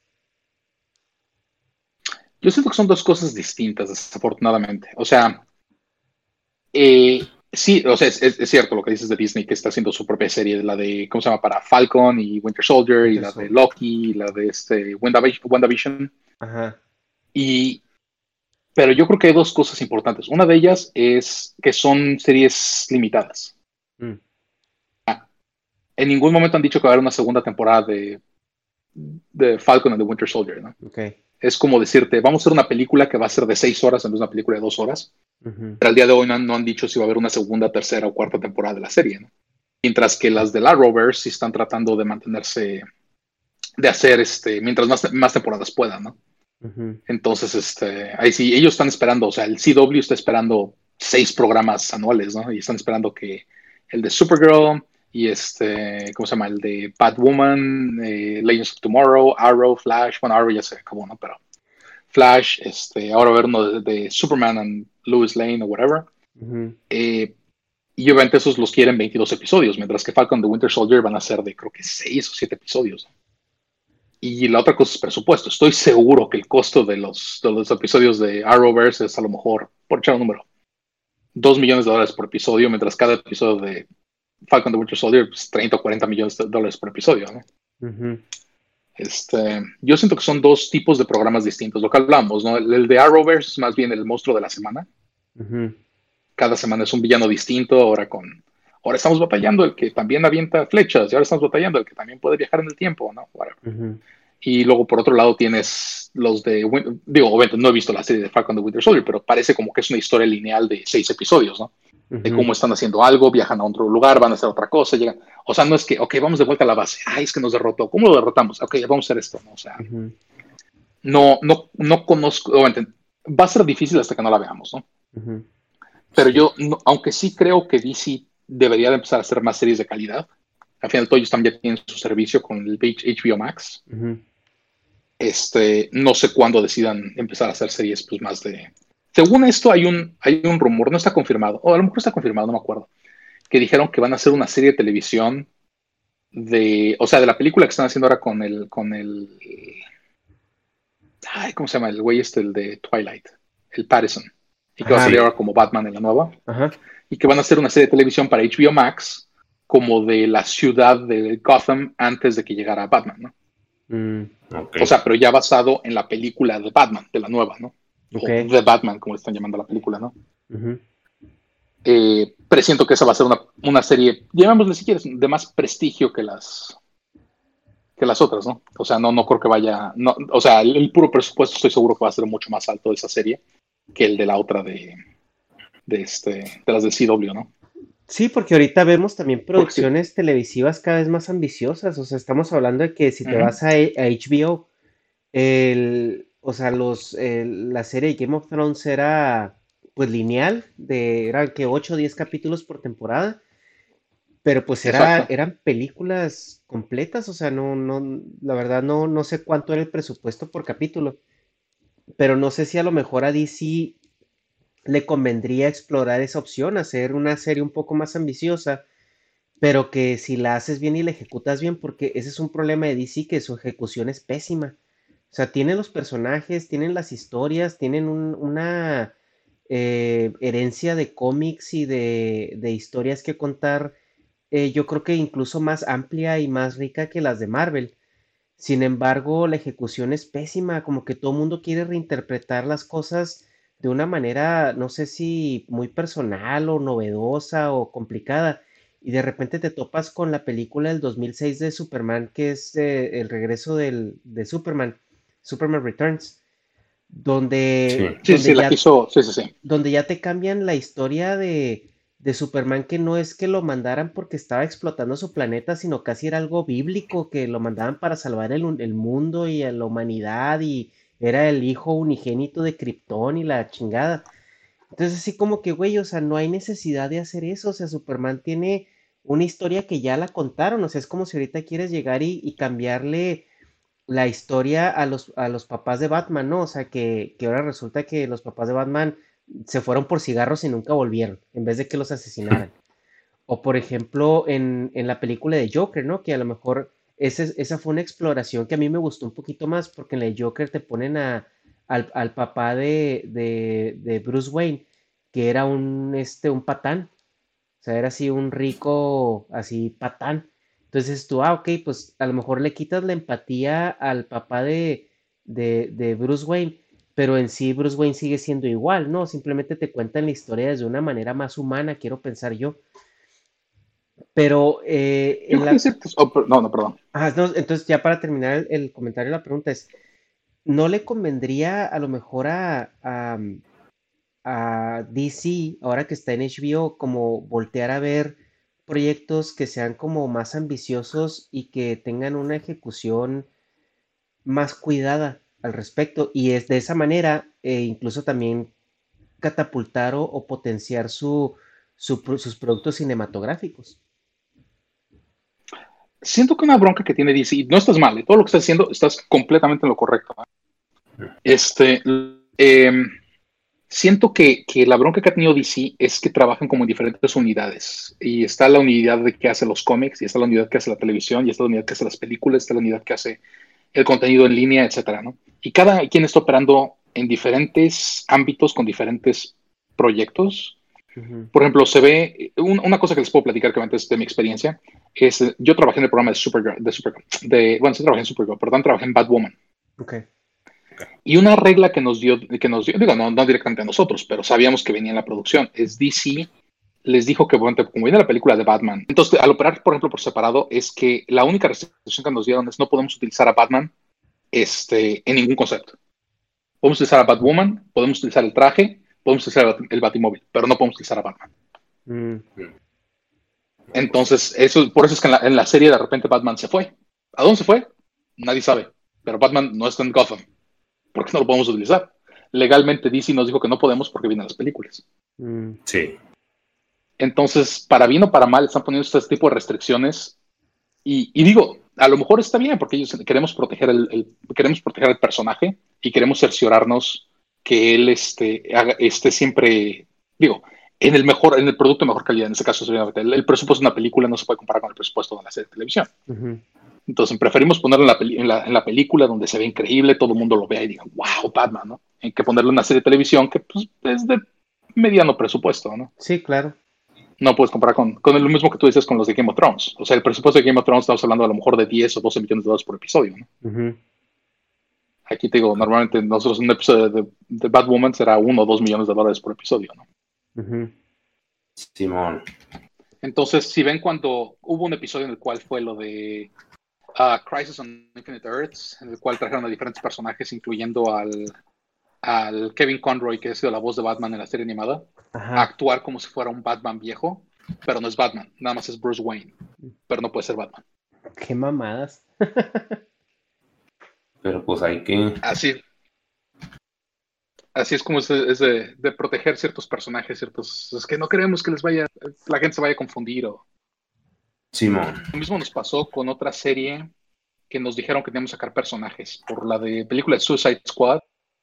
En la, creo que es en la de Flash o en Arrow, estaban utilizando a ciertos personajes, estaban utilizando a Harley y a otros dos otros personajes de, de Suicide Squad y la orden llegó de DC diciendo, no, tienen que sacarlos de la serie. Mm.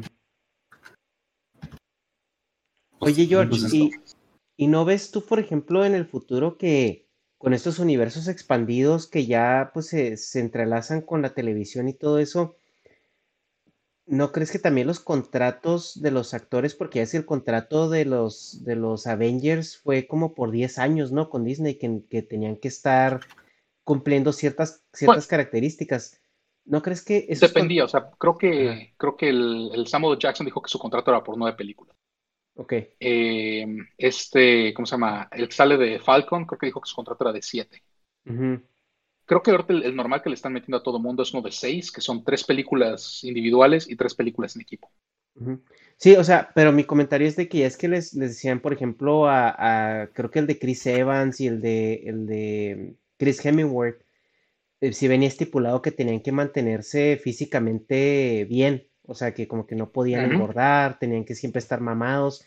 Y no nada más para las películas, sino para que cuando los viera la gente en la calle o ellos tuvieran que hacer giras o ciertos eventos, porque es que, Disney se empezó a meter mucho en la cuestión filantrópica. Y, y, y, o sea, que siempre estuvieran listos como para interpretar el personaje aunque fuera... Eh, dentro, dentro de ciertos límites, porque ellos también saben que cuando están filmando con Disney pueden estar filmando para otro estudio, ¿no?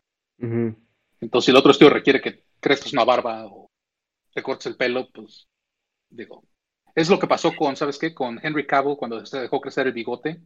Sí. Y luego resulta que lo necesitaban para la película de Superman. Entonces la filmaron con el bigote y luego digitalmente se lo tuvieron que quitar lo mismo, o sea, digo, hay, cierta flexibilidad, decir, o sea, no, no, no, esperando que hagas algo radical, ¿no? que te hagas un tatuaje en la cara así de un dragón aquí. Este, Oye, ahí, ahí en la cuestión de Henry Cavill, ¿no salía más barato ponerle un bigote postizo? Según esto sí, lo que pasa es que los de Warner, que eran los que para los que estaba filmando la película de, de Mission Impossible, perdón, Paramount, que estaba filmando la película de Mission Impossible, no le dieron permiso a rasurarse el bigote. Pero ¿por qué? O sea, si, si por ejemplo el, el Vigo Mortensen eh, la hizo de Aragorn y el vato es lampiño, no tiene barba, y toda la película, o sea, todas las tres películas le pusieron un prostéico de bigote y nadie, nadie se dio cuenta. Pero. Porque en este caso la primera prioridad, o sea, yo una vez como había acabado el contrato de, de, para, para Superman, Ajá. o sea, entonces ya digamos, el que tenía la prioridad era, era Paramount con Misión Imposible. Ajá. Entonces, era más bien como de que los de Paramount accedieran a que se cortara el bigote. Porque una vez que estás filmando, ahí no te puedes cambiar nada. ¿eh? Mm. Ahí están esperando que te mantengas a un mismo peso, que, sea, porque vas a filmar por cuatro meses. Okay. No, esperan que en el primer mes te veas todo delgado y todo, y el, el mes cuatro ya subiste 35 libras por estar viviendo ahí en, este, no sé, en Hawái o whatever, ¿no? Entonces, ellos esperan cierto look. Entonces, mm. aquí es lo mismo. Como estaban filmando toda la Misión Imposible, y pidieron permiso que se los prestaran para poder filmar unas escenas adicionales, es donde Warner le dijo, está bien, pero no se puede rasurar el bigote. Ok. Ah, ya entiendo, porque entonces sí, para hacer el prostético que se viera igualito, igualito, igualito, a lo mejor iba a haber problemas. Exacto. Y en este caso los que tenían primera prioridad era Paramount con Condición Imposible, entonces le dijo, si quieres te lo presto, pero no se puede rasurar el bigote. Ajá. Entonces, pues sí. No, no, no, hay ciertas políticas, por ejemplo, digo, hay cosas estúpidas, ¿no? Pero una cosa que, nosotros sabemos que pasó y nos enteramos y ya era ridículo. Las películas de Fast and the Furious, The Rock y Vin Diesel no se llevan, o sea, no pueden estar en el mismo cuarto juntos. Entonces, todas escenas se filman por separado. Mm. Y luego ya los pones juntos. Entonces, lo filman con el doble del Rock mientras está hablando Vin Diesel. Y luego con el doble de Vin Diesel cuando está hablando de Rock. Y luego hacen lo que se llama un face replacement, que es cambiar la cara de un, actor a otro para que parezcan como que están juntos en la misma escena pero no pueden estar en el mismo set el mismo día juntos. No se aguantan estos dos. Entonces, cuando dije, yeah, brother, no sé qué, bla, bla, bla, bla. Bullshit, bullshit, bullshit. O sea, no, no, pueden estar. O sea. Qué, qué, curioso, ¿no? O sea, que, o sea, ah, ¿qué es lo que tiene que pasar entre ellos? O sea, ¿cuál es el ego que se vive entre, entre los dos para que lleguen a ese punto, ¿no? Porque también decían que la, la de Game of Thrones, la, la que era Cersei, la Lina Headley, no podía ver a, un ex que tenía ahí que era el, el, como el sicario del, del Tyrion y del Jamie y que también tenían que grabar todo por separado. O sea, digo, aquí dice que el rollo con The Rock más bien tiene que ver como de que Vin Diesel cree o en su mente es que él, él le hizo la carrera de Rock cuando lo invitó a aparecer en las películas de Fast and the Furious. Sí, man. ¿Y sí, sí crees que, que todo eso? O sea, eso cree el, el, el, Vin Diesel. The Rock, o sea, se ha diversificado más y ha tenido, pues ha tenido más éxito. O sea, Vin Diesel solo puede hacer las películas de Fast and the Furious. O sea, tanto que la nueva película que salió esta, la de, ¿cómo se llama? Espérame. Eh, Bloodshot, le fue fatal a la película, porque nadie quería ver eso. Pero el The Rock sale en cualquier cosa y la gente lo va a ver a The Rock. Entonces ahorita, si los ves a nivel stand, a nivel estrellas, pues The Rock está acá arriba y Vin Diesel está acá abajo, ¿no? Sí. Y este, y, y entonces pues hay una bronca de ego. O sea que obviamente Vin Diesel sigue diciendo, esta es mi franquicia, es mía, por eso es que ahora la nueva que va a salir, que se entiende que iba a salir en enero, en, mayo de este año, y pues ya la empujaron al 2021 por lo del COVID. Este The Rock no aparece en la película. Y The Rock hicieron su propia franquicia con, con el Jason Statham y fue la de sí, Hobbs and Shaw, que el año pasado para mantenerlos separados los dos. Pero es porque no se aguantan. Y tampoco no, no quiere. La verdad es que los dos, pues digo, es difícil tener la franquicia de Fast and the Furious sin Vin Diesel. Eso es un hecho. Ajá. Sí. Por otro lado, tampoco no quiere ser enojar a The Rock, quiere estar en su buen lado. Y si él te dice, quiero hacer una película yo solo aventándome de un avión, pues le haces su película de Rock, ¿no? O sea, Ajá. Sí, pues no. te va a dar dinero, al final de cuentas, como tú dices, es negocio, ¿no? sí, lo que hablábamos, o sea, de la famosa computadora es, pues ponen, oye, una película de Rock que sale en el verano y automáticamente la película va a vender 200 millones de dólares. Ajá. Oye, y hablando, eh, pasando al tema ahí de, de lo tóxico que puede ser el ambiente en la industria, ¿no, no te han tocado, o sea, bueno, me imagino que tú has raspado pues ya esferas de gente pues con egos bastante altos, ¿no? Veíamos también ejemplos, comentaba con el Negas de, por ejemplo, en la entrevista con el vampiro que hay el rumor, no sé qué tan cierto sea, que Tom Cruise pidió no verse más chaparro que Brad Pitt, entonces como que en todas las escenas que están juntos Tom Cruise está como en un, en, como en un banquito, en un pedestal donde cuando caminan y todo eso se, se ve el Se llama, una, más alto. se llama un Apple Box, sí. Ajá. Es Entonces- basado porque yo, eh, ah, perdón, no, adelante, adelante. No, sí, entonces mi pregunta iba ahí si a ustedes no les han llegado requisiciones así que, oye, ¿sabes qué? Este actor dice que se tiene que ver siempre delgado o tiene que verse siempre 10 años más joven o, o la iluminación, por más de lo que esté sucediendo, tiene que verse así porque él así lo puso en su contrato. Eh, Sí, no, es, es, es cierto, o sea, todo eso es, es muy cierto. eh, eh, hacíamos el, el chiste, porque sí participé en la, ahorita que hablamos de la película de la momia, ¿no? Que salió hace dos o tres años. Este, yo estuve en las, en los primeros meses de producción, pero luego me pasaron a otro proyecto. Y me acuerdo que hacíamos el chiste que íbamos a, que la mayoría del presupuesto de efectos especiales iba a ser invertido en hacer a Tom Cruise parecer el tamaño, del tamaño real. Porque sí es, es como, sí es como de 1.57, una cosa así. O sea, No es mames, sí. Sí, no, digo, ven las fotos contra, contra la Katie, Katie Holmes o no sé qué. Ajá. O sea, le saca pie y medio la Katie Holmes al- y tampoco no es alta ella, ¿eh? Oye, pues con razón Este- tiene un problema de ego inmenso ese hombre, ¿no? Por eso quiere hacer todas las escenas de acción él sin que nadie lo reemplace ni... Entonces sí, siempre lo hacen ver así. Y digo, lo ponen, o sea, el, el término que utilizan los sets es un Apple Box, o sea, una caja de manzanas, Ajá. que eran, en verdad, las cajas de manzanas antiguas de madera, entonces Ajá. la volteaban, y entonces, aunque ya no son cajas de manzanas, ¿verdad? Se llama un Apple Box. Ok. O, Sí. half, a, o half a box es también una, una media caja, dependiendo qué tan alto necesites. Y digo, eso sucede, por ejemplo, con el Daniel Craig, que tampoco no es muy alto. Cuando le ha tocado con las Bond Girls, que sean más altas, también le tienen que poner su Apple Box para que se vea más alto el, el Daniel Craig. Y, y hay veces que te piden correcciones. Por ejemplo, nos tocó en la de Last Jedi dos Ajá. cosas. Uno es arreglar un poco la cara a esta Carrie Fisher. Ya estaba muy mal, y digo, no se acuerdan, pero es cuando ella falleció de un- una sobredosis de drogas. Sí. Este, y pues sí le tuvimos que hacer unas correcciones en la cara, pues digo, para pues corregir el tono de la piel, los ojos, los Sí, sí, porque no, la verdad, pobrecilla sí pómulos. llegó muy, muy jodida ya las últimas películas.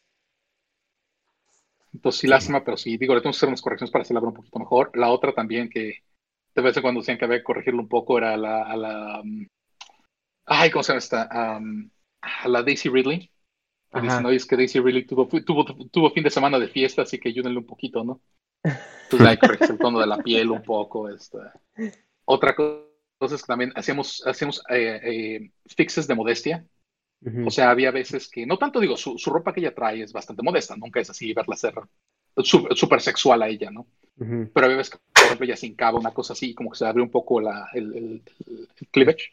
Y entonces ya había computadoras, le poníamos un, un pedazo de tela aquí como para proteger y que no se viera su... O sea, hacerla más modesta. Entonces, ese Ajá. tipo de correcciones. Al... Qué pedo. Pero digo, te pasa con eso. Este, ¿Qué otro nos pasó así raro? Eh, bueno, te digo, el de Vin Diesel y el de, ¿qué te digo? Tenemos que corregir todas las escenas para hacerlos ver como si estuvieran juntos, pero nunca estaban juntos en el mismo set. Este, eh, sí, o sea, normalmente sí, sí oyes de, de broncas en los sets, que no, alguien no quiere salir, o por eso es tan tarde el material, porque obviamente alguien no llegó a filmar, o una jalada por el estilo, y obviamente tienen que, tienen que trabajar alrededor de eso, ¿no? Este, pero digo, es, es, eh, es parte de, de la flexibilidad que ahorita tienen los, los directores, ¿no? Antes, digamos, esta, una película, si la tratabas en los 80s o 90s, no había forma de reemplazar al actor a menos de que pusieras a su doble, ¿no? Y era Ajá. obvio que no iba a ser, que no iba a ser el actor principal cuando, cuando lo estás, este, ¿cómo se llama? Reemplazando, ¿no? Sí. Pero pues en cambio ahorita, pues digo, agarras y fácilmente podemos poner a cualquier actor en cualquier escena, este, siempre y cuando lo hayan filmado con luz similar, lo podemos integrar sin problema y que nadie se dé cuenta que no, no pasó, ¿no? Porque estás hablando de que ni siquiera se pueden topar en el estacionamiento, ¿no? O sea, así como que se, se, se hacen, Sí. Se agendan en días separados y todo eso. Mira, para mí, una, una, una experiencia, y eso me, o sea, no me pasó a mí directamente, pero me pasó durante una producción que yo estaba, fue en la de Wreck-It Ralph para. Disney. Que, digo, lo que voy a decir de verdad, el director es buenísima gente. Lo que pasa es que él no estaba acostumbrado a tratar con artistas. Ok. O sea, una vez que conoces el director, se llama Rich Moore. Buenísima gente, en verdad, una vez que lo conoces y... Porque hay veces que traemos, que teníamos como PR Talk en la oficina y llevaban cervezas y se sentaba a platicar con nosotros. Muy buena gente. Pero él no estaba acostumbrado a dar notas con artistas. Él venía del mundo de los Simpsons y Futurama. Entonces, Ujú. normalmente, él cuando tenía alguna, alguna nota, o sea, le mandaban, él usualmente le ayudaba a hacer los storyboards, los mandaban a Corea o los mandaban a, a Singapur donde fueran a animar la serie. Y ya cuando se los mandaban de vuelta, él ya daba las notas, pero se las daba un- a una, a una asistente, una cosa así. La asistente ya las, las tecleaba y mandaba un email de vuelta para que corrigieran las cosas que había que corregir. Cuando él entra a trabajar a Disney para hacer la, la de Wreck-It Ralph, él no estaba acostumbrado a tratar directamente con artistas, ¿no? Entonces su reacción a veces era de ver las cosas y decía, what the fuck is that? O sea, that looks like shit. Y, y enfrente de los artistas decía, wait, no puedes decir eso. O sea, Cálmate. entonces al, al Rich Moore que te digo, y es buenísima gente como persona, no, no estoy criticando como persona, lo tuvieron que mandar a Sensitivity Training eh, por como por una semana para cerciorarse que, que, que no fuera a pasar eso, que no fuera a haber un incidente que dijera algo que fuera a causar una bronca, ¿no? Para la producción, para la película, para la compañía, ¿no? Ujú. Y ya después de eso, cada vez que teníamos eh, review con, con, con Rich, siempre había una productora a un lado de él que se sentaba y en caso de que Rich empezara a acelerar, lo tranquilizaba, se le ponía la mano en el brazo así como, Rich, bring it down, así tranquilo, tranquilo. Entonces, ya lo- Entonces, digo, y te digo, como persona es excelente persona, pero no estaba acostumbrado a trabajar con artistas directamente, porque él mandaba notas, las mandaba a Corea y pues ya se perdía mucho ese, ese, si él estaba enojado, si algo no le gustaba, ¿no? Ajá. Entonces, este, digo, fue algo que, todos aprendimos, ¿no? Todo fue todo lo distinto, por ejemplo, cuando trabajamos en, en la de Enredados con los dos directores, porque ellos venían de Disney, o sea, ellos, ellos trabajaron para Disney en el departamento de historia por ocho años, ¿no? Entonces ellos conocían muy bien cómo tratar a la gente, habían, habían sido, habían estado con nosotros, eran uno de nosotros, ¿no? Entonces su forma de tratarnos siempre fue muy cordial, muy buena gente. Entonces te das cuenta, depende mucho del director, es muchas veces la experiencia, ¿no? Pero sí, o sea, fue cosa de, de a Rich Moore, pues le tocó que lo mandaran a, a Sensitivity Train. no le encantó la idea, pero pues, lo tuvieron que mandar para evitar una bronca, ¿no? Oye, ya Sí. platicábamos de eso del, del entrenamiento para sensibilizarte, ¿no? Para ser políticamente más correcto, por así decirlo. Eh, porque bueno, el cine eh, se ha sabido que es una industria bastante agra y que es este, el trato personal no siempre suele ser el, el más delicado o más adecuado. Pero también ahorita estamos viendo el otro lado de la moneda, ¿no? Donde si tú haces cualquier tipo de broma o comentario, te pueden tachar y cancelar y mandarte una turba enardecida por tus redes sociales. Eh, y veamos reglas también eh, dentro de la industria que son hasta ridículas, ¿no? Por ejemplo, Netflix creo que tiene una política de que no se pueden abrazar, no se pueden saludar de beso, no se pueden mirar a los ojos por más de cinco segundos, o sea, porque si no ya es Pero como eso es en la película o en el set. No, no, no, es- eso es en, en la en- en la empresa en general. O sea, pero estamos hablando de que en oficinas y todo eso, ¿no? Obviamente cuando estás, eh, pues, eh, produciendo, estás grabando, pues obviamente va- te vas por el script y si en el script dice que te tienes que besar, pues te besas, ¿no? Y ya. Pero Sí. eh, eh, yo estoy hablando en términos, o sea, de la industria, ¿no? O sea, que por una parte, pues tienes como el, el azote tiránico de los directores en el pasado que, pues, podían hasta cierto punto subajar y humillar y, y, y hacer notar su frustración de la manera que ellos consideraran pertinente. Y ahora llegas al punto donde si una persona se siente que está siendo acosada o ofendida por los términos que ella considere que es acoso y, y, y, y, em, o pues rangos de agresividad, ya pueden irse sobre, sobre el, director, ¿no? Y ya eso también puede como haber un conflicto. ¿Tú, tú cómo ves esa parte que está afectando para bien o para mal? Es difícil decirte porque también es, es objetivamente como, como el país ve las cosas, bueno, no como el país, como, como como sociedad las cosas son distintas. Te lo voy a poner de esta forma, pues yo crecí en México, nací en México y estaba muy acostumbrado, por ejemplo, al clásico, ¿no? Que llegas a donde llegas y a todo el mundo, pues digo, le das la mano y saludas de beso, ¿no? Eh, con las mujeres. Este, es algo que en Estados Unidos no es común. O sea, hasta darte la mano a lo mejor cuando conoces a alguien, pero fuera de eso, o sea, llegas a la oficina y no es así de, ¿qué tal? Bueno, es así como, good morning, pero así como de lejos, o sea, good morning. no, no es así el, el llegar y beso a todo mundo. No, o sea, no es, no es algo que, que se ve, ¿no? A nivel de que no te das cuenta lo mucho que te ha cambiado hasta que me pasó cuando fui, de hecho, a la boda de Rubén en México. Y que todo el mundo me estaba saludando de beso, todos los chavos cercanos. Y me sentí yo raro, que no es algo que estoy yo acostumbrado. O sea, yo estoy de acuerdo, le doy un beso a mamá o a mis hermanas, ¿no? Pero no a una chava que acabo de conocer y que me la presenta. No, hola, mucho gusto, que no es que beso, ¿no? así como, qué raro, ¿no? Entonces, a lo mejor es una política que la pusieron en orden de, de decir, evitémonos broncas, ¿no? O sea, es algo que no siento que la gente lo vaya a extrañar, decir, ay, es que estás acostumbrado a meterle la lengua a todo mundo cuando lo ve en la mañana, ¿no? Decir, güey. O sea, mejor no hagas eso, ¿no? Y la verdad es que, pues digo, muchas de las cosas que te dicen es que no es que estén mal, pero déjala para tu vida social, ¿no? O sea, si tu vida social quieres ir y, digo, irte a un bar y pasártela bien y echar relajo y besos, lo que quieras, está bien. Nada más no lo hagas en la oficina. O sea, te está diciendo que no lo puedes hacer en tu vida privada, ¿no? O sea, una vez que todos salimos de trabajar, cada quien hace lo que quiere, ¿no? O sea, entonces, eh, o sea, no, no, me, no me objeto a esa idea. O sea, no, no me molesta, pero tampoco no es algo así que diga, o sea, no lo encuentro muy crítica, ¿no? Porque no es algo que, que, vivimos el día con día aquí, ¿no? no Te digo, el yo llegar y saludar a una chava, una amiga mía en la oficina de beso, no es algo que haga, ¿eh? No, y más con esta pandemia menos, ¿no? Ya. Todo eso se va a terminar de, de, acabar. Sí, no, entonces digo, hay, hay diferentes, y, digo, es, es, algo cultural, ¿eh? Porque te digo, me pasa cuando, cuando voy a México y todo el mundo empieza a saludar de beso y pues no estoy acostumbrado, ¿no? Y este, y, y, pues acá te digo, e, es, es nada más la forma en la que, pero sí, tienes razón, y ahorita con, con la pandemia olvídalo, ¿no? O sea, ahorita no, no sé, no sé cómo regresamos de esto a saludar a la gente de lejos, ¿no? O sea, hoy iba pasando por unas canchas de tenis cuando se debe pasar a mi perro y la gente estaba despidiendo como de codo, ¿no? Nada más así tocando. Ah, sí. all right, bueno, pues es la nueva, la época en la que vivimos, ¿no? Ajá. A ver, Negas, ¿tú tenías una pregunta ahí? ¿O un comentario? No, pues sí, pues pinche no anormalidad, nos desmadró la vida. Porque, por ejemplo, pues ahora que trabajas desde tu casa, pues te mandan una compu chida o tú tienes, o te dicen qué compu tienes o cómo. Mira, fue tan rápido la decisión de mandar a la gente a la casa aquí en California. O sea, cuando fue, fue así, de repente un día, yo fui a trabajar ese día temprano en la mañana, se acabaron mis ocho horas y ya me fui a mi casa.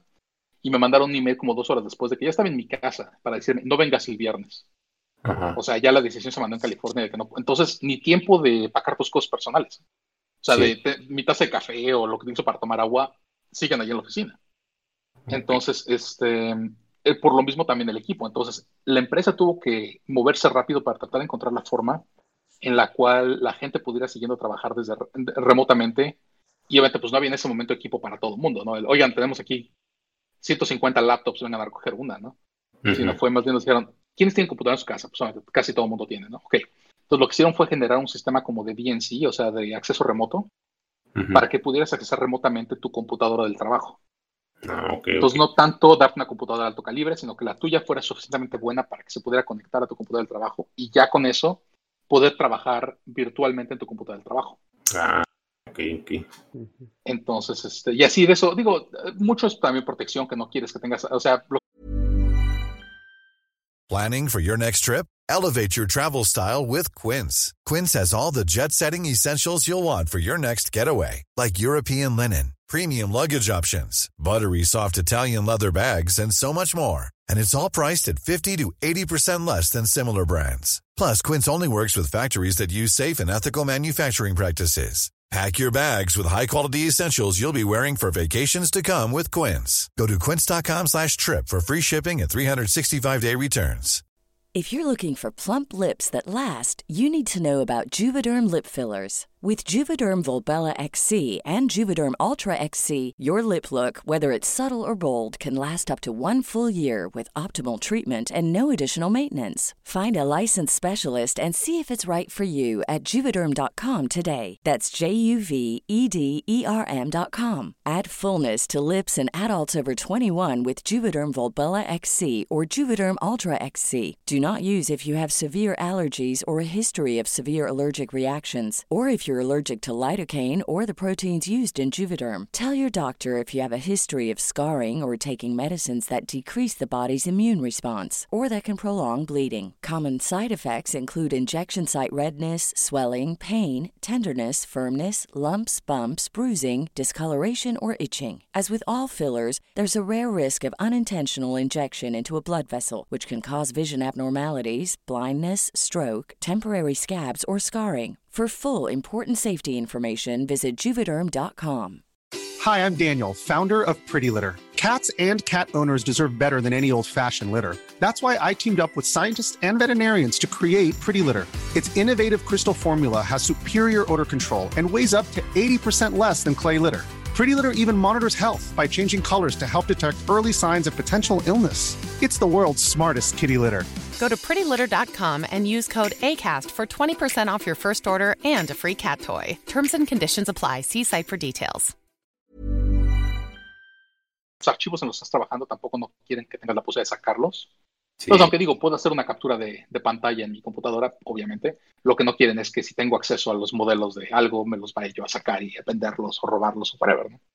Sí, sí, sí. Entonces, este, hubo gente que dijeron que si en verdad su computadora estaba muy mal, que sí podían prestarte una, ¿no? Pero la mía en ese momento era lo suficientemente capaz, compatible, sí, para poderlo hacer. Ahora, por ejemplo, en mi nuevo trabajo que voy a empezar el lunes, aquí sí, por orden del cliente, quieren que trabajemos en la oficina. Okay. Por protección, o sea, por seguridad, por el proyecto, es que el cliente está diciendo, es que necesito que la gente trabaje en la oficina, que no se lo pueden llevar a su casa, ¿no? Obviamente no sé cuál es el proyecto el día de hoy, así que tampoco no les puedo decir este, de que digan, ah, no, sí es sí es súper secreto, ¿no? A lo mejor es Pitufos 3 y digo... Ahora es personal. o sea, no, no, sé, no sé en verdad el proyecto que quieran mantener ese tipo de privacidad, porque he trabajado para, digo, para estudios con proyectos muy grandes, muy secretos, que, que sí no debes de decir nada, ¿no? Pero esa es la primera vez que ni siquiera puedo saber qué es, cuál es el proyecto. O sea, por ejemplo, sabía que iba a trabajar en Star Wars y le dije a mis amigos, oye, estoy trabajando en Star Wars. Me decían, ¿de qué se trata la película? Y digo, no te puedo decir. Pero cuando menos puedo decir que estaba yo trabajando en Star Wars. Ahorita ni siquiera sé que de qué proyecto puedo decirles porque no sé en qué proyecto va a ser. O sea, ni yo que voy a trabajar en el proyecto sé de qué se trata, ¿no? Ok, ok. qué feo. Entonces, este, pues sí, es parte del, del gran misterio, ¿no? Sí. Oye, volviendo un poquito. Sí. Perdón, volviendo un poquito atrás al comentario de, de esto de la, la, cuestión de los entrenamientos de sensibilidad. Por ejemplo, uh -huh. tú has notado que, o sea, porque mira, a mí me tocó pues entrenar así como que ciertos deportes y los coaches pues a veces tienen un sistema de entrenamiento que pues si quieren sacar como lo mejor de ti pues es hasta cierto punto agresivo, ¿no? Es así que, ah, que el típico en México, ¿no? Que, que parecen, ni parecen nenas o, o no aguantan nada o princesas o cosas así, ¿no? Que pues tú lo entiendes en un contexto cultural, ¿no? Y por ejemplo, ahorita el que, en este caso el director que comentabas, que pues se exaltaba un poco cuando no le gustaban las cosas, ¿tú sí consideras que, o sea, sí de, debió de bajarle sus revoluciones o a lo mejor ustedes como que debieron de entender el ambiente o, o sea, no sé si, si con toda esta cultura de, de me siento ofendido o esto me molesta, vaya a llegar un punto donde los directores vayan a tener como esas limitantes de corregir o regañar o, o hacer como valer su autoridad en el set, por así decirlo. Yo creo que hay una línea en eso, o sea, digo, una, una cosa es poderte expresar y poder decir lo que estás sintiendo y si algo que te gusta o no te gusta. Uh -huh. Pero en este caso siento que el director se podría haber expresado de la misma forma sin haberle gritado a alguien, that looks like shit, a decirle como, ok, I don't like that, why don't we try this? O sea, trata de ser más constructivo en vez de ser destructivo. ¿no? Uh -huh. sí, no. Yo siento que sí hay una línea que puedes cruzar y, y, que puedes ofender a la gente, ¿no? Eso porque pues nadie se quiere sentir ofendido, o sea, es, es como lo que platicaba con, pues, más con Rubén, ¿no? Le digo que hay una línea entre decir, así como, ¿Are you Mexican? O decir, ¿Are you Mexican? O sea, como, como preguntarte, con todo y que es la misma palabra, nada más es como lo entonas, lo puedes tomar ofensivamente y decir, oye, pues espérame, ¿no? O sea, ¿estás siendo despectivo en la forma que te refieres a mi nacionalidad? O me estás preguntando, ¿de dónde vienes? ¿De qué país? O sea, no tiene nada de malo el preguntarme. Nada más depende cómo te expreses. Entonces yo creo que esta misma línea, ¿no? O sea, nadie se quiere sentir ofendido en el que te digan, o sea, a ver, niñas, no sé qué, no, pues, o sea, ¿por qué tienes que estar atacando al sexo femenino, no? O sea, digo, de la misma forma podrías decir, si lo quieres agredir, a ver, gusanos, muévanse, ¿no? No porque los gusanos te vayan a demandar, ¿no? O sea, no, siento que vaya a ser algo. Entonces, digo, ahí es lo que no entiendo, ¿no? Hay, hay ciertas cosas que, que sí digo, ok, se les fue la mano. Hay cosas que digo, pues está bien, o sea, digo, también siento que todo el mundo se tiene que sentir, digo, bien en donde estás trabajando, ¿no? Y que no sentirte agresivo o que, o que alguien te va a venir a gritar al oído por, por lo que sea, ¿no? Y créeme, me ha tocado ver supervisores que, me acuerdo que hubo un, supervisor que, que no, Trabajamos él y yo anteriormente, o sea, antes de este proyecto trabajamos juntos, no, no este proyecto, este ya tiene mucho tiempo este proyecto, pero trabajamos juntos hace mucho tiempo y luego nos tocó volver a trabajar juntos, pero a él le tocó ser mi jefe. Okay. Y sentí yo que no lidereaba correctamente. Entonces entramos él y yo en un argumento, y no fue agresivo, no fue de que nos estábamos gritando nada más, no estábamos de acuerdo, él en mi opinión y yo con la de él, y al final él era mi jefe, ¿eh? o sea, yo, yo tengo que doblar las manos porque él es mi jefe. Pero pues el, argumento sí cambió de color a tal momento de que nos mandaron llamar recursos humanos. Okay. Y nos dijeron, ¿qué fue lo que pasó? O sea, platícame tu versión de la historia, ¿qué fue lo que pasó? Y digo, platicamos y me dicen, la verdad es que, me dicen, los dos, ustedes dos hemos trabajado con los dos por muchos años y estamos contentos con su trabajo. Pero, pues, en este caso era tu jefe, ¿no? Y tenías que haber visto las cosas como él decía. Por lo tanto, no te vamos a correr, pero tampoco vamos a autorizar que sigas trabajando en ningún proyecto con él. Entonces, la única forma de yo poder seguir trabajando en ese estudio es tenía que ser un proyecto que esta persona no estuviera involucrada. Entonces, pues sí me afectó porque hubo dos proyectos que él estaba involucrado que no pude yo entrar, que esta persona y yo no veíamos ojo a ojo. También, eso fue en mis 20, cometí, digo, hay errores que cometes con el tiempo, ¿no? Y dices, güey, pues, la cagué, ¿no? Hubiera tratado ese, ese, ese argumento de una forma distinta. Es lo mismo, ¿no? O sea, yo siento que, de yo haber manejado las cosas distintas, pues no me hubiera afectado esos dos o tres trabajos. Y pues es lo mismo, o sea, no quieres... No sé, no sé si eso, eso da un punto de vista de cómo me siento al respecto. Sí, ¿Sí? ¿No? sí. Sí, sí, Un poco mesurar las cosas. Eh, ¿Negas? No, pues no, sí. sí, es que ando perdido. pues, pues, ah, pues, si era. O sea, el punto de lo ahorita es de que, que decías, es que no sé si me expliqué, es de que, o sea, si te agüita que una discusión que no fue tan grave matara oportunidades. Algo así. Sí, o sea, y, digo, y, eh, digo, e, es, es un proyecto que afortunadamente, o sea, no afectó a mi carrera a la larga, ¿no? Yo sigo trabajando y sigo trabajo y digo, esta persona, hemos cruzado caminos y digo, y no nos hemos peleado, o sea, no, no es que nos veamos y queremos agarrarnos a madrazos, ¿no? Digo, no, son la roca y este güey. Exacto, ¿no? Nos vemos, nos hemos ido a, digo, una vez estábamos en una fiesta de, otra empresa y de repente nos vimos y, hey George, hey Carl, like, how you doing? O sea, pero digo, fuera de eso, tampoco no es así, no hubo abrazo ni nada, no, pues, ¿cómo estás? ¿Cómo te ha ido? él tampoco no, o sea, yo no he aplicado de vuelta ese estudio, entonces tampoco no ha sido ahí como de, decir, a lo mejor todavía me lo siguen tomando contra de mí. Este. Ahora te digo, nuestro argumento fue 100% profesional, nunca fue de una forma personal. O sea, yo no lo estaba agrediendo a él, o no estamos agrediendo ni él a mí, ni de una forma personal de, you're an asshole, well, you know, you're a dick. O sea, no, o sea, fue, fue un argumento 100% al respecto, respecto al trabajo, ¿no? Entonces, este, y pues sí digo, yo tengo amigas que obviamente, ahorita hablando, ¿no? De, de, cómo sentirte y que sí. Tengo amigas que yo creo que todas en algún momento en su carrera me han platicado historia de que se han sido sexualmente eh, insinuadas por alguien de, buena posesión. Mm. Y cuando te cuentan las historias, no son historias buenas, o sea, de que te empiezan a platicar y dices, no, pues es que me invitó a su oficina y me empezó a decir que porque no salí yo con él, que no sé qué, que no me va a costar un, eh, la promoción y esto. Dices, güey, es algo que no nos pasa a nosotros. Sí. O sea, y, dices, ¿por qué les tiene que pasar a ellas? ¿no? O sea, también tienen los estudios, tienen la experiencia, tienen, tienen el, la, eh, los créditos, tienen todo para pues, tratarlas con el mismo respeto, porque tienen que verlas de cierta forma y decir, oye, o sea, si no sales conmigo, si no vas a un date, si no te acuestas conmigo, te va a costar el puesto, ¿no? O sea, eso, eso no me encanta esa idea. Pues sí, pues No, deja de, no deja de ser un ambiente, pues, un poco tóxico, ¿no? Por así decirlo. O sea, como que esa, esa es la fama que tiene como Hollywood, ¿no? O sea, como que sí puede ser súper estrella y puede irte muy bien y todo, pero pues como que el precio que hay que pagar es pues aguantar toda la toxicidad que se maneja en ese, en, esa industria. Pero no sé hasta qué punto permea esa toxicidad que se vive en, pues en las productoras, con los artistas, los directores, los sets.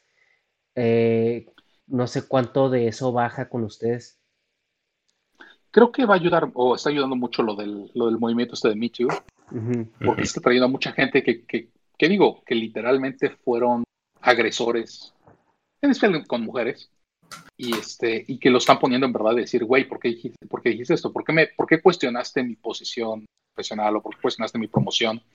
Que no quería yo nada que ver contigo, ¿no?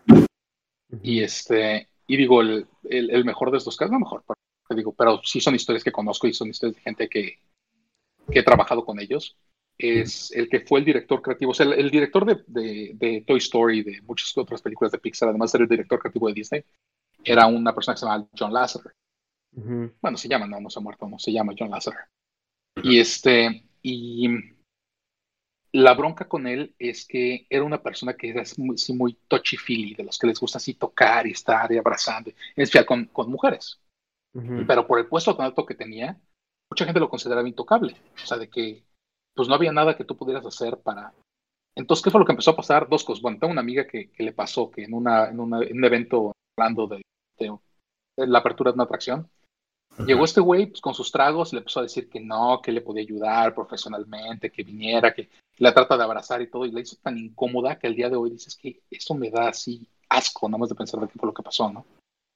Por otro lado, gente que trabajaron en Pixar mientras él estaba ahí, tenían reuniones y que trataban de proteger a las mujeres de sentarse con él. Entonces él dicen que, que le gustaba, que, cuando iban a las reuniones y había sofás, le gustaba sentarse entre dos mujeres. Entonces son sofás de tres asientos, él se sentaba en el del medio y que luego les ponía las manos en las piernas, así, las empezaba a sobar. Entonces, ¿qué fue lo que empezaron a hacer los demás, este, los demás productores para tratar de proteger a las mujeres? Fue, se sentaban en el sofá, para que él se tuviera que sentar en, en medio, ¿no? Entonces, en vez de que fueran las mujeres que se sentaban, trataban de protegerlas de esa forma. ¿no? Y, bueno, pues al día de hoy, tanto que pues, empezó a haber casos, empezó a haber investigación y lo terminó corriendo este güey de Disney. ¿no?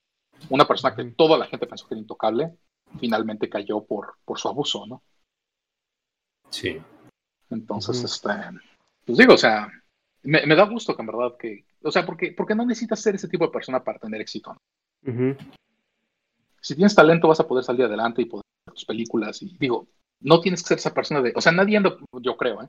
Nadie dice, oye, yo quiero ser famoso para tener ese poder sobre las mujeres y poder, cuéstate conmigo ahorita si quieres un, si quieres, este, ¿cómo se llama? Un, un, un, este, un rol en la siguiente serie de Beverly Hills o, don't know. Ajá. Sí, sí. Pues, George, pues yo creo que aquí vamos, vamos haciendo un wrap up porque ya tenemos como dos horas platicando y y pues estos temas eh, le podemos rascar y rascar y rascar y, no terminar. La verdad es que todo lo que haces es muy interesante. Pues la misma industria donde estás es, es muy, muy interesante y también de muy difícil acceso a, saber qué está ocurriendo tras bambalinas, porque nosotros vemos un producto terminado en un cine y, nos eh, idolatramos incluso los, a los actores o los directores eh, cuando vemos un, trabajo de postproducción, pues también nos quedamos eh, impresionados por ello, pero al momento de entrar y conocer un poquito más de, realmente cómo es eh, la industria desde dentro, pues siempre resulta pues como una caja de Pandora, ¿no? Es, no sabes qué es con lo que te vas a topar y, el, el, saberlo, escucharlo de primera mano por alguien como tú, pues es, es extremadamente interesante y, y muy clarificador, por así decirlo. Mira, te digo, es, es, una industria muy interesante y me encanta lo que he hecho. La verdad es que me lo he pasado increíble y he tenido excelentes experiencias. He podido vivir en diferentes partes del mundo. este, entonces me encanta lo que hago. En, esos momentos es difícil, obviamente te digo, cuando hablamos de horas extra, cuando hablamos de, o sea, de trabajar, te digo, 100 horas en una semana, pues es, es mortal, o sea, te afecta psicológicamente, te afecta en lo que estás comiendo, te afecta en hacer ejercicio, te afecta con tu familia, te afecta mucho, ¿no? Sin embargo, me encanta la industria, me encanta lo que hago, este, pero sí es, es, es algo que hay que demistificarlo un poco, porque sí, siento que muchas muchas veces la información que existe al respecto es más bien, oye, es que quién está saliendo con quién, o en qué, en qué evento están en la premier, mira qué traen puesto. Y, y creo que hay más, y hay cosas más interesantes de qué platicar cuando hablas de una película y dices, oye, pues que mira, pasó esto, tuvimos que hacer esto, esta fue la forma en la cual logramos imitar esto que no existe. Este, porque muchas veces es eso, ¿no? Son las cosas que, que en el mundo real no existen y que tenemos que generar de alguna forma. Y siento que eso es más interesante, en, mi, punto de vista, ¿no? O sea, yo me acuerdo cuando veía yo los libros de Star Wars y estaba yo, pues, niño, ¿no? Y para mí era tratar de entender cómo lograron hacer esas películas, ¿no? o sea, cómo lograron hacer los efectos especiales, cómo lograron fingir estas naves especiales y esos planetas, ¿no? O volver al futuro, cómo lograron viajar en el tiempo. O sea, para mí, e, eso fue lo que a mí me encantaba, ¿no? Y ahorita que lo puedo hacer es un, en verdad es una bendición, es un privilegio y, estoy feliz de lo que estoy haciendo, ¿no? Este, pero pues también me gusta compartir la verdad, o sea, no, no, no, ¿de qué serviría si nada más les digo, no, hombre, todo es increíble y aquí ando pues con la Playmate del año, del mes pasado, este, pues, no, no es cierto, ¿no? o sea, no es, no es ese mi mundo, ¿no? Pero es muy interesante, o sea, es, es, es padre, es, es, padre, esto es un sueño para mí, pero, y, veo por qué mucha gente lo persigue, ¿eh? En verdad es que es algo que me encanta y digo, lo importante es platicar al respecto, ¿no? Y que la gente entienda y, y ya, creo que perdimos a... Sí, me, me mandó mensaje que se le fue la luz. Ah. eh, la gente que, que pues no, no, no, está viendo esto, eh, de repente nos perdimos a Negas y me acaba de decir que tuvo ahí un, un problema con la CFE. Creo que le, le la fibra a los, los municipales. Entonces, pues George, sí es, es, te digo, cada vez que platicamos, que cuando nos topamos en algún lado y, platicamos es de verdad una delicia siempre porque hay tanto, tanto que explorar, tantas dudas y, tanto, tantas cosas tan interesantes que tienes para decir. Que pues qué, gusto, qué gusto que estés aquí y que nos estés compartiendo un poco de todo ese conocimiento y toda tu experiencia. No, muchas gracias Ernesto por la invitación y digo, la verdad es que es, divertido platicar todo esto, porque en verdad hay, cosas que, que digo, he vivido y que no me acuerdo de hasta que las empezamos a platicar. ah, sí, me acuerdo que pasó eso en esta película. me acuerdo que pasó esto en otra película. O no es algo que en mi mente está activo hasta que en verdad empezamos a platicar y, oye, ¿qué pasó esto? Y digo, hay cosas divertidas. ahorita platicamos de cosas un poco más dramáticas, pero también han pasado cosas así que digo, pasa de todo, ¿no? O sea, hay, hay días que se te va la luz en la oficina también así y, es el caos, ¿no? Porque obviamente pues, son si no millones de dólares, son miles de dólares que están perdiendo por cada minuto que, que no hay electricidad en el edificio, ¿no? Porque hay empleados que están esperando, ¿no? Dicen, pues es que yo vine a trabajar, ¿no? Me vas a pagar porque vine a trabajar. Que se ha ido la luz no es mi bronca, es tu bronca. Entonces, esto... Sí, y además también el riesgo de perder el avance que tenía, ¿no? Porque eh, si algo aprendimos nosotros al usar Windows 95 es que tienes que salvar el documento cada cinco minutos. sí, y desafortunadamente la bronca tienes es que luego las cosas que estás cargando son tan pesadas que si salvas cada cinco minutos te llevas otros diez minutos en salvarse. Sí, claro. Entonces tampoco, o sea, puede estar salvando eficientemente, pero hay una línea entre estoy salvando lo suficiente y luego es no he salvado en dos horas y de repente en verdad se te va la luz, ¿no? Y, no has querido salvar porque en verdad no quieres perder diez minutos de en lo que se salva, ¿no? Sí, claro. Ay, no. Eh, de todo. Bueno, George, pues muchas gracias. Este, agradecemos tu tiempo. Y, espero que, pues ya estemos ya en otra ocasión y, explorando esas cosas más este, divertidas. Saliendo un, poco menos de lo, que quieran, de películas. Así digo, pues como ahorita que me preguntaron qué películas son mis favoritas, todo. Puedes platicar de eso, de programas de televisión, de lo que quieran. Digo, pues, para eso estamos aquí. Muy bien. Muchas gracias, George. Estamos ahí para la próxima entonces. ¿eh? Hasta luego. Hasta luego.